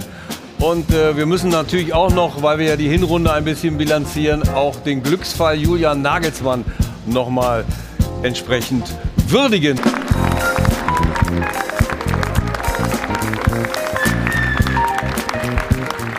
Zurück im äh, Hilton Hotel am Münchner Flughafen mit Hajo von Adel und Band zur nächsten Runde im Stahlwerk Doppelpass. Und wir waren gelandet bei der Frage, was oder wie groß ist eigentlich der Glücksgriff Julian Nagelsmann als Trainer beim FC Bayern? Wir haben ja schon eingangs der Sendung äh, von Herrn Heiner gehört, dass das ein Riesenglücksgriff ist. Wie sieht das denn die Runde? Ist das ein Riesenglücksgriff? Der Mann ist 34, glaube ich. Er ist jung. Er ist Die 34. letzten Wochen hast du ja gesehen, was für ein Glücksgriff er ist. Er hat im Grunde jedes Amt bekleidet, was man bekleiden kann bei einem Verein, vom Außenminister bis zum Innenminister. Er hat alles geregelt. Bis auf den Und da würde ich sagen, ähm, hat der FC Bayern ein ja, Kommunikations- Mhm. und Darstellungsproblem offenbart. Äh, weil alles auf diesen Trainer, der das wirklich empathisch macht, das ist wirklich jede Pressekonferenz, du, du schmilzt dahin quasi, weil der ist so, äh, so Auch menschlich, authentisch, ne? authentisch, menschlich, es ist nachvollziehbar und der hat ja all diese Dinge, die da passiert sind, ähm, in einer wirklich charmanten Art und Weise wegmoderiert. Okay, ich beurteile das mal sportlich. Ja. Ist da eine Sportsendung hier? Ist wahr. Gut, okay. Immer noch. Also im Pokal äh, ausgeschieden. Ja. Ähm, in der Meisterschaft, klar, die, die haben sie. Entscheidend wird natürlich das Abschneiden in der Champions League. Das ist alles entscheidend. Ja? Scheidest du aus im Achtel- oder Viertelfinale, ist die Saison nicht erfolgreich. Und dem muss er sich stellen. Deswegen kannst du die Frage Stand heute gar nicht beantworten. Aber auch Sie da- sind auf einem sehr guten Weg. Überhaupt keine Frage. Es läuft wirklich richtig gut sportlich. Aber äh, die Entscheidungen fallen ja erst im März oder dann im April hinten raus. Aber Stefan, diese kniffligen Wochen, und da, da komme ich nochmal auf das, was Oliver eben gesagt hat, die kniffligen Wochen, da war er doch wirklich als Kommunikator schon wichtig. Ja, hat auch auch- jenseits des Feldes. Hat er absolut, gebe ich dir recht, hat er absolut richtig gut kommentiert alles. Ähm, in Ja, und auch eingeordnet vor allen Dingen. Ja, ja, ja, das stimmt schon. Aber ähm, als Trainer wirst du sportlich beurteilt hinten raus. So, und da müssen wir abwarten, was in der Champions League passiert. So unter dem Motto, das Triple ist futsch, ne? Es ist natürlich beim FC Bayern immer so, dass, dass viel an Titeln gemessen wird, das ist ganz klar. Ja. Insofern hat Stefan natürlich recht, wenn er sagt, ähm, es muss am Ende eben dann mindestens die Meisterschaft in der Champions League ein weites Abschneiden, Halbfinale e- eventuell, Mhm. äh, muss bei rauskommen. Keine Frage. Aber ich glaube, und das hat Herr Heiner vorhin ja auch gesagt, Nagelsmann ist eine Verpflichtung, die mittel- bis langfristig den Club nochmal voranbringen soll mit den Zielen, die man sich jetzt gesetzt hat. Und da wird es entscheidend sein, äh, wie entwickelt sich die Mannschaft fußballerisch, wie entwickeln sich vor allem auch die Jungspieler, Musiala beispielsweise. Ähm, das ist, glaube ich, auch eine Zielsetzung, die es zu beobachten gilt. Ja. Ist es aber nicht so, der, der, der Nagelsmann ist 34 Jahre alt, also noch ein junger Kerl. Ist jetzt Trainer beim FC Bayern, macht das gut. Um mit Stefan zu reden, nicht sehr gut, weil im Pokal rausgeflogen, er macht's gut. Äh, die Steigerung ist also da sportlich, da kann er sich selber noch verbessern. Aber ist es nicht so, dass er sich vielleicht auch, oder dass die Gefahr besteht, dass er sich verbrennt, weil äh, ihr ihn für alles vorschiebt? Mit anderen Worten, Oliver Kahn müsste eigentlich mehr auftreten, auch für den Verein. Warum hat er das noch nicht gemacht? Naja, also zur, Sie haben das vorher angesprochen, dass die Außendarstellung des FC Bayern nicht so gut ist. Erstmal zur Außendarstellung gehören alle dazu. Äh, Und ich denke mal, worauf wir uns konzentrieren, ist nun mal das Sportliche und da stehen Ja. wir sehr, sehr gut da. Ja, äh, es gibt immer wieder mal den einen oder anderen Fall und Julia macht es hervorragend, das ist ja überhaupt keine Frage. Und er gehört auch zum Führungspersonal des FC Bayern München. Aber der Oliver Kahn äußert sich auch, der äußert sich natürlich nicht so oft. Der hat, wie ich vorher gesagt habe, der Julian Nagelsmann durch die Ja, aber das permanenten müsste er doch Pressekonferenzen tun in so einer Situation, der Oliver Kahn. Ja, der war doch gerade auch letzten Sonntag Ja, letztens, aber als es, als es brannte, hatte ich nicht den Eindruck, dass er da ist. Ich weiß ja auch nicht, ob der FC Bayern noch der FC Bayern ist, auch intern. Man hört über viele interne Probleme, äh, die ja mal war. Hansi Flick ist gegangen, äh, Hermann Gerland ist gegangen, ähm, Klose ist gegangen. Sie haben bei der Internationalisierung äh, im Grunde fast mit der Axt äh, das Ganze erledigt. Äh, es, es wird berichtet, äh, Oliver Kahns Büro oder seine, seine, seinen Worten folgen eigentlich keine Taten, was jetzt die offene Tür angeht, dass äh, da Berater sind im Umfeld, die äh, ja für äh, Ja, für eine miese nicht, Stimmung sorgen. und wer in- ihre, in- ihre Informanten in sind. Aber es sind auch früher Trainer gegangen. Also das ist nicht so, dass der Hansi Flick der erste Trainer äh, gewesen ist, der bei Bayern gegangen ist. Äh, Und der Oliver Kahn hat ganz klare Vorstellungen, hat große Ambitionen, wie er den Verein voranbringt. Und es muss auch nicht jeder jeden Tag von uns irgendwas äh, sagen. Wichtig ist, dass wir uns auf die Dinge konzentrieren, die eben für einen Fußballclub und für einen Sportclub Ja. wichtig sind. und das sind die sportlichen Dinge und das machen auch. Das, in der Tat. Aber vielleicht ist auch die Öffentlichkeit und, äh, und, und, und, die Medien sind sie vielleicht auch ein bisschen verwöhnt gewesen durch das äh, immer wieder schnelle Vorpreschen ihrer Vorgänger wie Uli Hoeneß, wie Kalle Rummenigge, äh, die natürlich in der Führungsetage äh, auch immer wieder gerne was zum sportlichen Situation gesagt haben. Das hat sich bei euch, wie ich finde, ein bisschen professionalisiert. Also da darf nicht jeder über irgendwas reden, sondern über das, was er kann. Und äh, deshalb ist der Trainer natürlich im Sportlichen mehr gefragt. Aber trotzdem ist Oliver Kahn ja auch äh, der Titan. Der muss doch auch mal ein bisschen äh, dastehen und sagen, hallo, jetzt sag ich euch mal, was ich denke. Ja, das, macht, er schon. Äh, äh, ich glaube, der Karl-Heinz war Kann er sich da noch 20 Jahren, verbessern, als er mal so. angefangen hat, auch nicht jeden Tag äh, im Nee, das stimmt. Fernsehen. Das ist natürlich die Erfahrung, die man Okay. dazu lebt. Und er hat jetzt auch gerade das Amt des Vorstandsvorsitzenden vor sechs Monaten übernommen. Mhm. Und ich glaube, man, es ist einfach immer von, von außen zu kritisieren, ja, muss er jetzt das machen, muss er das machen.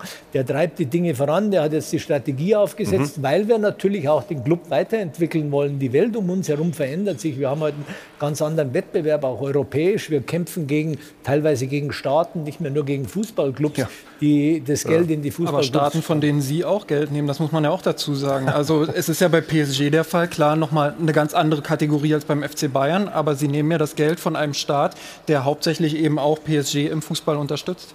Ja, aber was ich, ich wollte ja nicht auf die Katar-Diskussion zurück, sondern was ich sagen will, ist, dass wir natürlich heute schon und in der Zukunft schon auch andere Herausforderungen hatten, um eben diesen Erfolg, den der FC Bayern München die letzten 20 Jahre äh, genossen hat, um den auch weiterzuführen. Und das wollen wir alle.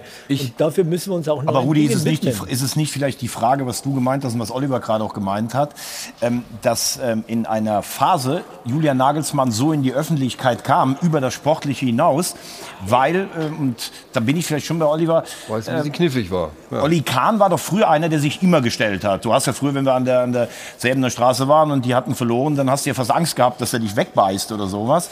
Und jetzt äh, sind seine Reden... Und jetzt sehen sie sich dann auch. Aber, aber, aber, aber da war er, er war ja Spieler und ich glaube, Genau. dieses Ja, ja, Titan, das sollten wir mal wirklich in so eine Schublade legen. Das ist Vergangenheit. Er hat eine ganz neue Rolle. Als Aber Stefan, hast du nicht auch manchmal das Gefühl, dass wenn er jetzt so eine Rede hält, dass das sehr viel Business-Speech ist, Ja, während, während natürlich das bei Hoeneß und Rummenigge eigentlich immer noch so ein bisschen nach Rasen gerochen hat? Natürlich ist es das. Der- Ich, ich, hoffe ja auch, ich hoffe ja auch, dass sich das noch ein Stück weit verändert. Aber er ist auch neu in der Rolle und man muss ihm auch Zeit geben. Also ähm, du, kannst ja, du kannst ja heute das von, vom Oliver Kahn nicht verlangen, so wie er als Spieler nach, dem, nach einer Niederlage war. Ja, da sind wir alle in Deckung gegangen. Also, außer ich. Aber. Aber dann hast du es auch meistens abgekriegt, ne? Nein, aber, da, aber das muss man auch akzeptieren und, Ja. und auch verstehen. Es ist Ja. eine ganz neue Rolle. Ja. Auf der anderen Seite ist natürlich auch so die Identität, und das war ja das äh, Zauberwort, was ich noch mit reinbringen wollte, ähm, war natürlich mit dem Rasengeruch immer, immer gegeben. Und ich denke mal, da bastelt ihr jetzt gerade an so einer neuen Identität. Wenn ich da an Goretzka denke, an Kimmich. Äh, Nagelsmann haben wir jetzt äh, sozusagen abgelegt. Musiala kommt noch dazu. Ähm, sind das Wechsel auf die Zukunft? Ja, natürlich. Ich meine, wenn man sich die Mannschaft heute anguckt. Also auch was die Identität angeht. Gerade in Sachen internationaler Bereich, PSG, wir kommen da gleich noch drauf. Ja, nicht nur internationaler Bereich, sondern was die Mentalität Ja. und die Identität angeht. Jeder Club wünscht sich doch solche Spieler wie Joshua Klar. Kimmich oder Leon Goretzka, die, ich sage mal, auch über den Tellerrand des Mhm. Fußballs hinaus gucken, die sich heute gesellschaftlichen Themen widmen, die aber auch in der Mannschaft äh, vorangehen und nicht nur durch das Spielerische, sondern auch verbal. Mhm. Und äh, ich bin ja unheimlich froh, dass wir mit den beiden jetzt langfristig verlängert haben und den ganzen Stamm darum herum aufbauen. Wir haben ja, glaube, sieben oder acht Spieler, die 25 Jahre alt sind, die alle Weltklasse Ja, sind. ja. Äh, und das wird der Zukunft der, äh, des FC Bayern sein. Apropos, wo Sie sagten, Verträge verlängert, ähm, wo wir gerade hier nett beieinander sitzen. Was denn mit Herrn Süle? Das macht der Hassan mit seinem äh, Ach Team. kommen Sie, Herr Heiner, Sie sind doch nicht extra den weiten Weg zu uns hier in die Sendung gekommen, um jetzt zu sagen, der Hassan macht's. Naja, wir machen, ich gehe, gehe nicht davon aus, dass wir jetzt in eine Diskussion gehen, nur über jeden einzelnen Spieler zu reden, sondern es ist ja immer das Wir haben noch ein bisschen Zeit. Also, Sie, können ja, Sie können ja einfach Das sagen, Süle wird, ja, Sie können da sagen, Süle wird verlängert bis 26. Äh, nächster Name komme ich gleich, aber ich wollte noch Napoli. Süle. Nicht vorsagen. Lass ihn erstmal bei Süle. Ja, nein, das sage ich nicht. Äh, der, unsere Leute sprechen mit dem Niklas Süle und da müssen auch immer beide Seiten zusammenkommen. Was will er? Was Klar. wollen wir? Und dann werden wir, wenn es soweit ist, werden wir sie es früh genug wissen lassen. Was will denn Frage. Ich denke, der Kingsley weiß genau, was er am FC Bayern hat und wie er sich hier entwickelt hat. Ich habe das auch bei Josua und bei Leon Goretzka schon gesagt, öffentlich. Äh, Ich sehe keinen Grund, warum die den FC Bayern München verlassen sollen. Du kannst mit diesem Club alles gewinnen. Und das haben wir ja oft genug bewiesen. Äh, Die haben eine unheimliche Führungsrolle, entwickeln sich auch beim Bayern München, muss man ja auch sagen. Äh, Ja. Ganz egal, ob das ein Manuel Neuer war, ein äh, Josua oder ein Leon Goretzka. Bei uns haben sie auch die Chance, zu richtigen Persönlichkeiten heranzureifen, Mhm. sowohl auf dem Platz als auch außerhalb. Ja, und das schätzen die auch. Und vor allen Dingen, man hat ja bei euch auch die Chance, das Konto richtig voll zu kriegen. So ist es ja nicht. Aber ist es Wir denn auch immer so? bezahlen sicherlich leistungsgerecht. Das ist absolut, Absolut. Und äh, ist es denn so, dass äh, die Jungs dann immer wieder oder ihre Berater immer wieder kommen, dass auch das Geld die große Rolle spielt. Ich erinnere nur an Alaba, äh, der, der seine ganze Entwicklung euch zu verdanken hat und dann doch zu Real Madrid geht, was immer er da will. Und natürlich spielt das Geld heute eine Rolle, das ist überhaupt keine Frage, aber ich glaube, das hat früher auch Naja, eine bei- Rolle gespielt, vielleicht nicht ganz so stark wie heute, aber dem muss man sich stellen, dass die Spieler ihren Ja. Gegenwert verlangen, das ist legitim. Es ist aber auch legitim, dass der Club dann irgendwann sagt, wir sind halt nicht mehr bereit, äh, das äh, Geld zu bezahlen. Mhm. Ja. Das haben wir ja bei David Alaba gemacht, wo wir gesagt haben, wir hätten ihn gern weiter verpflichtet gehabt, aber wir sind nicht Aber war bereit, es die bei Verlust zu Alaba allein das Geld? Man hatte ja schon den Eindruck, dass da auch andere Dinge eine Rolle gespielt haben. Ähm, das Anbieten äh, durch den Manager oder Sportdirektor beim anderen Verein als Tauschobjekt für Sané. Äh, da habe ich schon oft gehört, dass es da zu einem Bruch kam und zu, ja, dass der einfach auch gekränkt war. Äh, Und dann hat er sich Zahavi als, äh, als Berater genommen und Ja. dann nahm das Dann unheimlich seinen. Lauf. War, war er gekränkt? Also wenn man mit ihm gesprochen hat, und ich habe oft genug mit ihm Ja. gesprochen, habe ich nicht das äh, Gefühl gehabt. Er hat es auch in der, äh, zum Großteil seinen Manager machen lassen. Äh, ja, also man muss dem Club schon auch zugestehen, dass er über die Zukunft nachdenkt und äh, überlegt, äh, wie, wenn ich einem 29-Jährigen will ich dem einen Fünfjahresvertrag Ja. geben, einen Vierjahresvertrag, einen Dreijahresvertrag und wenn wir nicht jedes Mal gleich auf die Gehaltsforderung eingehen, da sind die Menschen gekränkt. Also das Recht muss man Naja, die Kränkung, äh, da ging es ja nicht unbedingt nur ums Geld, sondern es ging um diese Geschichte mit Manchester. Es geht ja vor allen Dingen, glaube ich, auch ein bisschen um, um Wertschätzung. Also wenn du bei den Bayern, sage ich mal jetzt die Summe 18, 19 Millionen, vielleicht die Topspieler wie Lewandowski und Neuer bekommen und du bekommst als Alaba 12, dann reizen dich vielleicht, das wird sich jetzt doof an, nicht 25 bei Real, sondern du möchtest genauso viel verdienen wie die wichtigsten in deiner Kabine. Ich weiß nicht, das war früher, glaube ich, auch bei euch immer so ein bisschen, oder das ist auch ein Indikator in der Kabine. Ich möchte schon für das, was ich leiste, auch angemessen innerhalb der Vereinsstruktur bezahlt werden, oder? Also ich wurde immer ordentlich bezahlt vom FC Bayern München. Ich nicht. Ich nicht. Du nicht. Also, Da müssen Sie weg, immer ne? zu wenig gekriegt. Freut mich, ich habe es aber auch nicht Immer zu wenig. Bist du sogar nach Dortmund gegangen, ne? Ich bin ja der Kleine da gewesen, darum bin ich nach Dortmund gegangen. Dann wurde ich mal richtig bezahlt. Aber, aber alles entscheidend ist doch, alles, alles entscheidend, um auf deine, deine Frage zurückzukommen, ist doch, welche Titel kann ich mit diesem Verein gewinnen? Und bei Bayern München kannst du alles gewinnen. Darum geht es doch in erster Linie. Genau, aber Alaba kann ja sicherlich denken, mit Real kann er wahrscheinlich auch jeden Titel auf, auf Dauer gewinnen. Und weil es gerade hieß, will der jetzt so exorbitant, ich glaube, Bayern hat auch eine Gehaltsobergrenze und ich glaube, ganz oben sind Lewandowski und Neuer. Möchtest du dann als Alaba irgendwann sagen, ich möchte auch in diese Kategorie aufsteigen oder sagst du, komm, wegen mir zwei Millionen äh, weniger kann ich eh nicht ausgeben, Aber ich aber bin ich, nicht- kann ich hier bin nicht. Alaba. Das Ja. ist richtig, so siehst du auch nicht aus. Aber außerdem?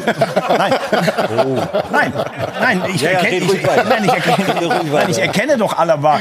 Aber äh, die Frage ist ja dann trotzdem, ist, hat das für dich als Spieler eine, eine, eine Bewandtnis? Bei, bei Alaba war es ja auch so, er hat ja sportlich alles erreicht mit Bayern München und nicht nur einfach, sondern ein paar Mal. So, das hat er ja bewiesen, seine außerordentliche Klasse. Vielleicht war für ihn einfach, einfach der Punkt, Der da, wollte wo mal ich was sage, Neues auch. Ich möchte noch mal eine neue Kultur kennenlernen, ein neues Ah, Land. ja. Und- vor allem- und- und eine neue Sprache. Unbedingt eine neue Sprache. Die Tapas sind Genau. so gut in Madrid. Ja. Ihr, ihr seht nur das Geld, oder was? Das ist doch totaler Quatsch. Nein, aber ich- ich ich bin doch auch früher, ich bin Ja. noch äh, 92 äh, nach Italien zum AC Florenz. Ähm, wegen der Sprache. Ich meine, Schönes Schlusswort. Also äh, für diesen Part. Ich meine, Aber, man, man, Rudi, aber um, um da noch mal kurz man kann drauf zu doch bei kommen. wir- Alaba auch sagen, ich meine, wenn du die Entwicklung anguckst, die er beim FC Bayern gemacht hat, dann war er doch, ähm, als, dieses, als es zum Bruch kam, im Grunde auf dem Höhepunkt. Er war Ja, einer ist- von den Stützen. Er Vor war allen Dingen ist es, doch der, für ihn, es ist doch für ihn auch völlig blöd gewesen, zu Real Madrid zu gehen, denn, sondern solange der FC Bayern doch in der Champions League spielt, kann Real Madrid die Champions League nie gewinnen. Also ich meine, was will er denn da? Ja, das frage ich mich die ganze nicht Zeit schon. Also bitte. Und jetzt kommen wir zur Teamanalyse mit Jana. Die Teamanalyse wird präsentiert von Amazon Prime Video. Was für eine Überleitung, Rudi, denn wir kommen zur Champions League. Da war ja am Montag Auslosung angesagt. Ganz schönes Chaos, muss man sagen. Was war denn da los? Fehler bei der Auslosung. Sie musste am Ende sogar wiederholt werden. Im ersten Anlauf hieß der Gruppengegner der Bayern, äh, Achtelfinalgegner, so rum, Atletico Madrid. Im ersten Anlauf die Bayern. In ihrer Reaktion auf Twitter daraufhin dieser Tweet. Sie freuen sich auf den Gegner RB Salzburg. Hä? Nee, das war nach der ersten Auslosung. Der Tweet wurde natürlich danach gelöscht von uns, aber vorher gefunden und gescreenshottet. Also nicht schnell genug für uns. Und ich glaube, Herr Heiner, bei Ihnen in der Social Media Abteilung sitzt ein ganz gutes Orakel, denn tatsächlich die zweite, der zweite Anlauf der Auslosung, da hieß der Gegner dann ja tatsächlich FC Salzburg. Also irgendwie macht der Bayern-Dusel auch nicht vor der Auslosung halt und äh, Salzburg mit Sicherheit der einfachere Gegner als Atletico Madrid. Peter Neururer sagt dazu im Fan-Talk immer, ist eine sperrige Mannschaft. Aber selbst wenn es die gewesen wären, muss man sagen, die Bayern wirklich voll auf Kurs. Auch in der Champions League die Gruppenphase perfekt abgeschlossen, alle Spiele gewonnen, das zum zweiten Mal nach der Saison 1920. Damals stand am Ende ja sogar der Champions League-Titel zu Buche und jetzt dann also der FC Salzburg im Achtelfinale. Ich glaube, da geht was für die Bayern in diesem Jahr.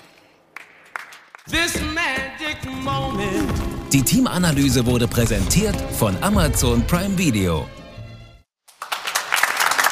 Ja, also da geht was gegen die Scheichsclub. Also das Achtelfinale haben wir extra so ausgelost, äh, damit ihr im Viertelfinale auf jeden Fall gegen die Scheichsclub, man kann da schön Scheißclub schnell sagen, ne? Scheichsclub, gegen die Scheichsclub äh, spielen. Ähm, warum seid ihr da immer noch überlegen? Wir haben es ja vorhin kurz angedeutet. Was, Ja, ich glaube, dass äh, die Mentalität beim FC Bayern was ist, was über die Jahre und Jahrzehnte gewachsen ist. Dieses äh, Siegergehen, dieses Zusammenhalten, um die größten Ziele zu erreichen, nicht aufzugeben, nicht, ich sage mal, den Hunger zu verlieren oder ein bisschen selbstgefällig zu werden. Und äh, das ja gibt natürlich auch manchmal interne Diskussionen, wo wir um die besten Lösungen streiten. äh, aber das treibt uns nach vorne. Und äh, wie gesagt, die beiden können das ja äh, sicherlich noch besser sagen als ich. Beim FC Bayern gibt es keinen Stillstand. Und deswegen ist auch Konkurrenz innerhalb der Mannschaft, finde ich, gut. Und dann wird der eine oder andere mal gehen und dann holen wir wieder neue Spieler dazu. Aber immer mit dem Ziel, den Kader weiter zu verstärken, um eben die höchsten äh, sportlichen Ziele auch zu erreichen. Und du schaffst es natürlich auch eine Achse zu halten von Spielern, die dieses Gehen immer weitergeben. Das muss man ja auch Natürlich, mal sagen. Das natürlich. war ja über zehn Jahre auch Ribery und Robben, die es hatten. Jetzt hast du Neuer, jetzt hast du Müller, jetzt hast du Lewandowski. Und wenn sie dann mal gehen, wie zum Beispiel in Alaba, dann siehst du doch, der ist direkt Führungsspieler bei Real Madrid. Ne? Also das ist schon was, was hier weitergegeben wird anscheinend. Und dieser, Genau. also Aber- ich bin ja nun wirklich nicht verdächtig, Bayern-Fan zu sein, aber diese Gier, die, die da immer Ja, wenn du weiter so weitermachst, schon. Und das ist, ja, das ist ja genau das, was der Stefan Effenberg gesagt hat. Diese Spieler bleiben aber auch da, nicht nur, weil wir ihnen viel Geld bezahlen, sondern weil sie den Glauben daran haben, mit dieser Mannschaft ihre, auch ihre eigenen persönlichen sportlichen Ziele erreichen zu Mhm. können. Jeder will doch mal die Champions League gewinnen, jeder will mal deutscher Meister werden. Und das können sie halt beim FC Bayern München. Wie weit, wie weit kommt der FC Bayern in diesem Jahr in der Champions League? Finale. Glaube ich ja. Und dann darf verlieren, aber. Bitte? Und dann darf verlieren? Ist das jetzt die zweite Frage? Ja. Dann werden sie es auch gewinnen. Ja, das. Ver verlieren ist keine Alternative. Ja, verlieren ist keine Alternative. ist ja keine. Alternative. Keine Option. In einem Spiel kann ja viel passieren. Wir haben ja jetzt nicht mal Oh, die. Wir haben ja, wir, Oh, ja, komm. Ich habe ja noch nichts. Ja, eben. Schmeiß mir alles rein. Mach ich gerne. Aber eins ist doch klar. Eins ist doch klar. Wenn du dir anschaust, jetzt gegen Salzburg, ist natürlich Ja. ein besseres Los als gegen Atletico Madrid, wobei die hätten sie auch eliminiert, da bin ich mir fast sicher. Das entscheidende Spiel ist äh, Real gegen Paris, die ja dann auch Theater gemacht haben bei der zweiten Auslosung, warum die beiden jetzt gegeneinander spielen. Da ist schon mal einer dann weg. Das ist schon mal ganz gut. Für mich die Favoriten auf den Titel ist natürlich der FC Bayern und der FC Liverpool, die nach wie vor unter Klopp eine super, super Nummer da abliefern. Und ich habe sie gesehen zweimal. Äh, die holländische Liga ist nicht der Knaller, aber Ajax Amsterdam könnte so ein kleiner Geheimfavorit werden. Je nach Auslosung könnten sie wirklich mal ins Finale Das- wiederkommen. Und vergiss Chelsea nicht, weil Tuchel holt Tuchel ja ist ein schon guter wieder Trainer. Guardiola ausgecoacht Tuchel, hat. Tuchel Also- ist ein guter Trainer, der der das bewiesen hat und in Paris spannend. auch bewiesen hat. Es bleibt spannend. Das bleibt spannend. Es gibt, Und ja auch noch, es gibt ja auch noch einen Wettbewerb, den du Ja. ja nicht magst, die Euroleague. Da wünsche ich mir allerdings, dass Dortmund vielleicht mal Der Loser Cup. Finale Dortmund wird den. Loser Moment, Moment, pass auf, wir haben Barcelona, wir haben. Sevilla, wir haben Dortmund, alles bei RTL, das darf ich jetzt auch noch sagen. Ja, genau. Ja. Der Loser Cup bei RTL, meine Damen und Herren. Nee, nee, nee, nee. Damit habe ich nicht gesagt, dass das ein Loser-TV-Sender ist, aber so ein bisschen tendenziell schon. Ne? Wenn man den Loser Cup überträgt. So kenn ich dich nicht, Rudi, Und äh, nicht. Thomas Wagner darf jetzt schon mal gehen. Wir haben gleich noch eine Weihnachtsüberraschung für Sie. Bis gleich.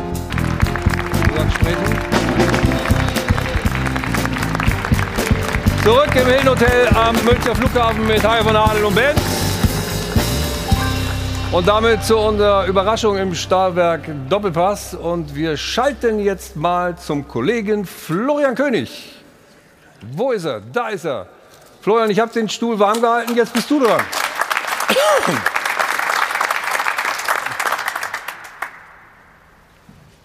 Er hört mich nicht. Rudi, ich höre euch leider nicht, aber ihr hört mich vielleicht. Keine Ahnung. Äh, ich sehe euch die ganze Zeit und gerade als ich noch als ich noch zu, äh, am Fernseher zugeschaut habe, ich euch auch gehört und es war also wirklich eine große, große Freude, dieser Sendung äh, beizuwohnen. Ich wollte nur ganz kurz sagen, ähm, ich bin tatsächlich wieder fit, hab, weil du mich als Weihnachtsüberraschung angesagt hast, auch noch schnell die Kerzen angemacht, äh, damit das auch so ein bisschen adventlich hier rüberkommt. Und ich freue mich ja. sehr drauf, dass ich im Januar wieder anfange. Ich wollte mich ganz, ganz herzlich bedanken bei allen Zuschauerinnen und Zuschauern bei Sport 1, ähm, dass man mir die Zeit gegeben hat, wieder fit zu werden. Und vor allem, Rudi, wollte ich mich bei dir bedanken, weil das war echt stark, dass du gesagt hast, hey, pass auf, ich äh, halte den Stuhl warm, ich bin da für dich und äh, wenn du wieder zurückkommen willst, dann kommst du zurück. Und das wird sein, im 9. Januar äh, bin ich wieder da und freue mich genau. sehr drauf. Danke euch, liebe Grüße in die Runde und äh, bis ganz, ganz bald und ähm, allen eine schöne Advents- und Weihnachtszeit. Kommt gesund ins neue Jahr und dann sieht man sich. Dann bin ich äh, wieder mittendrin und nicht nur dabei. Wunderbar. Danke, Florian. Alles Gute, frohe Weihnachten. Und äh, wir sind noch nicht ganz durch mit diesem Doppelpass äh, hier. Nämlich Jana hat noch die Spenden für uns. Nicht so ganz. Wir machen weiter mit der Darts-WM, weil wenn die Bundesliga in die Pause geht, dann bedeutet das für uns hier bei Sport 1 alle Augen auf, denn es heißt wieder Game On im Ellipelli und da ist auch schon einiges los. Ein Deutscher hat schon sein Debüt gegeben, Fabian Schmutzler, sehr guter Auftritt, leider ausgeschieden. Ein anderer, der aber sein Debüt gegeben hat, hat Historisches geschafft und zwar einen neuen Data im Entscheidungsleck. Wir hören noch mal rein. Ein alles entscheidendes letztes Leg in diesem fünften Satz haben die Drama beiden Jungs sich aber verdient. Und dann die 180 zum Start von Borland. Achtung, das sind fünf. Das sind wow. sechs perfekte im Decider von Borland. Das sind sieben. Acht. Mein Data zum Match. Wahnsinn. William Borland. Ist das denn zu glauben? Macht er mit einem neuen Data hier den Ich weiß nicht, wie es Ihnen geht, aber ich habe Gänsehaut. Gestern übrigens zweiter Neudata dann von Labanauskas und heute ist auch einiges auf dem Programm. Deutsch-deutsches Duell mit äh, Martin Schindler gegen Florian Hempel, der auch sein Debüt gibt und The Queen of the Palace ist back. Fallon Sherrock wird heute auch auf die große Bühne im Ellie Pelli treten. Sie bleiben am besten direkt dran, denn hier geht es direkt weiter mit der Darts-WM. Genau, und wir sind auch durch. Und weil wir auf die Uhr gucken und jetzt die Darts eben ganz wichtig kommt, machen wir es ganz kurz. Vielen Dank in die Runde und alles Gute, frohe Weihnacht bis zum 9. Januar. Dann geht's wieder los hier mit Florian König. Ciao.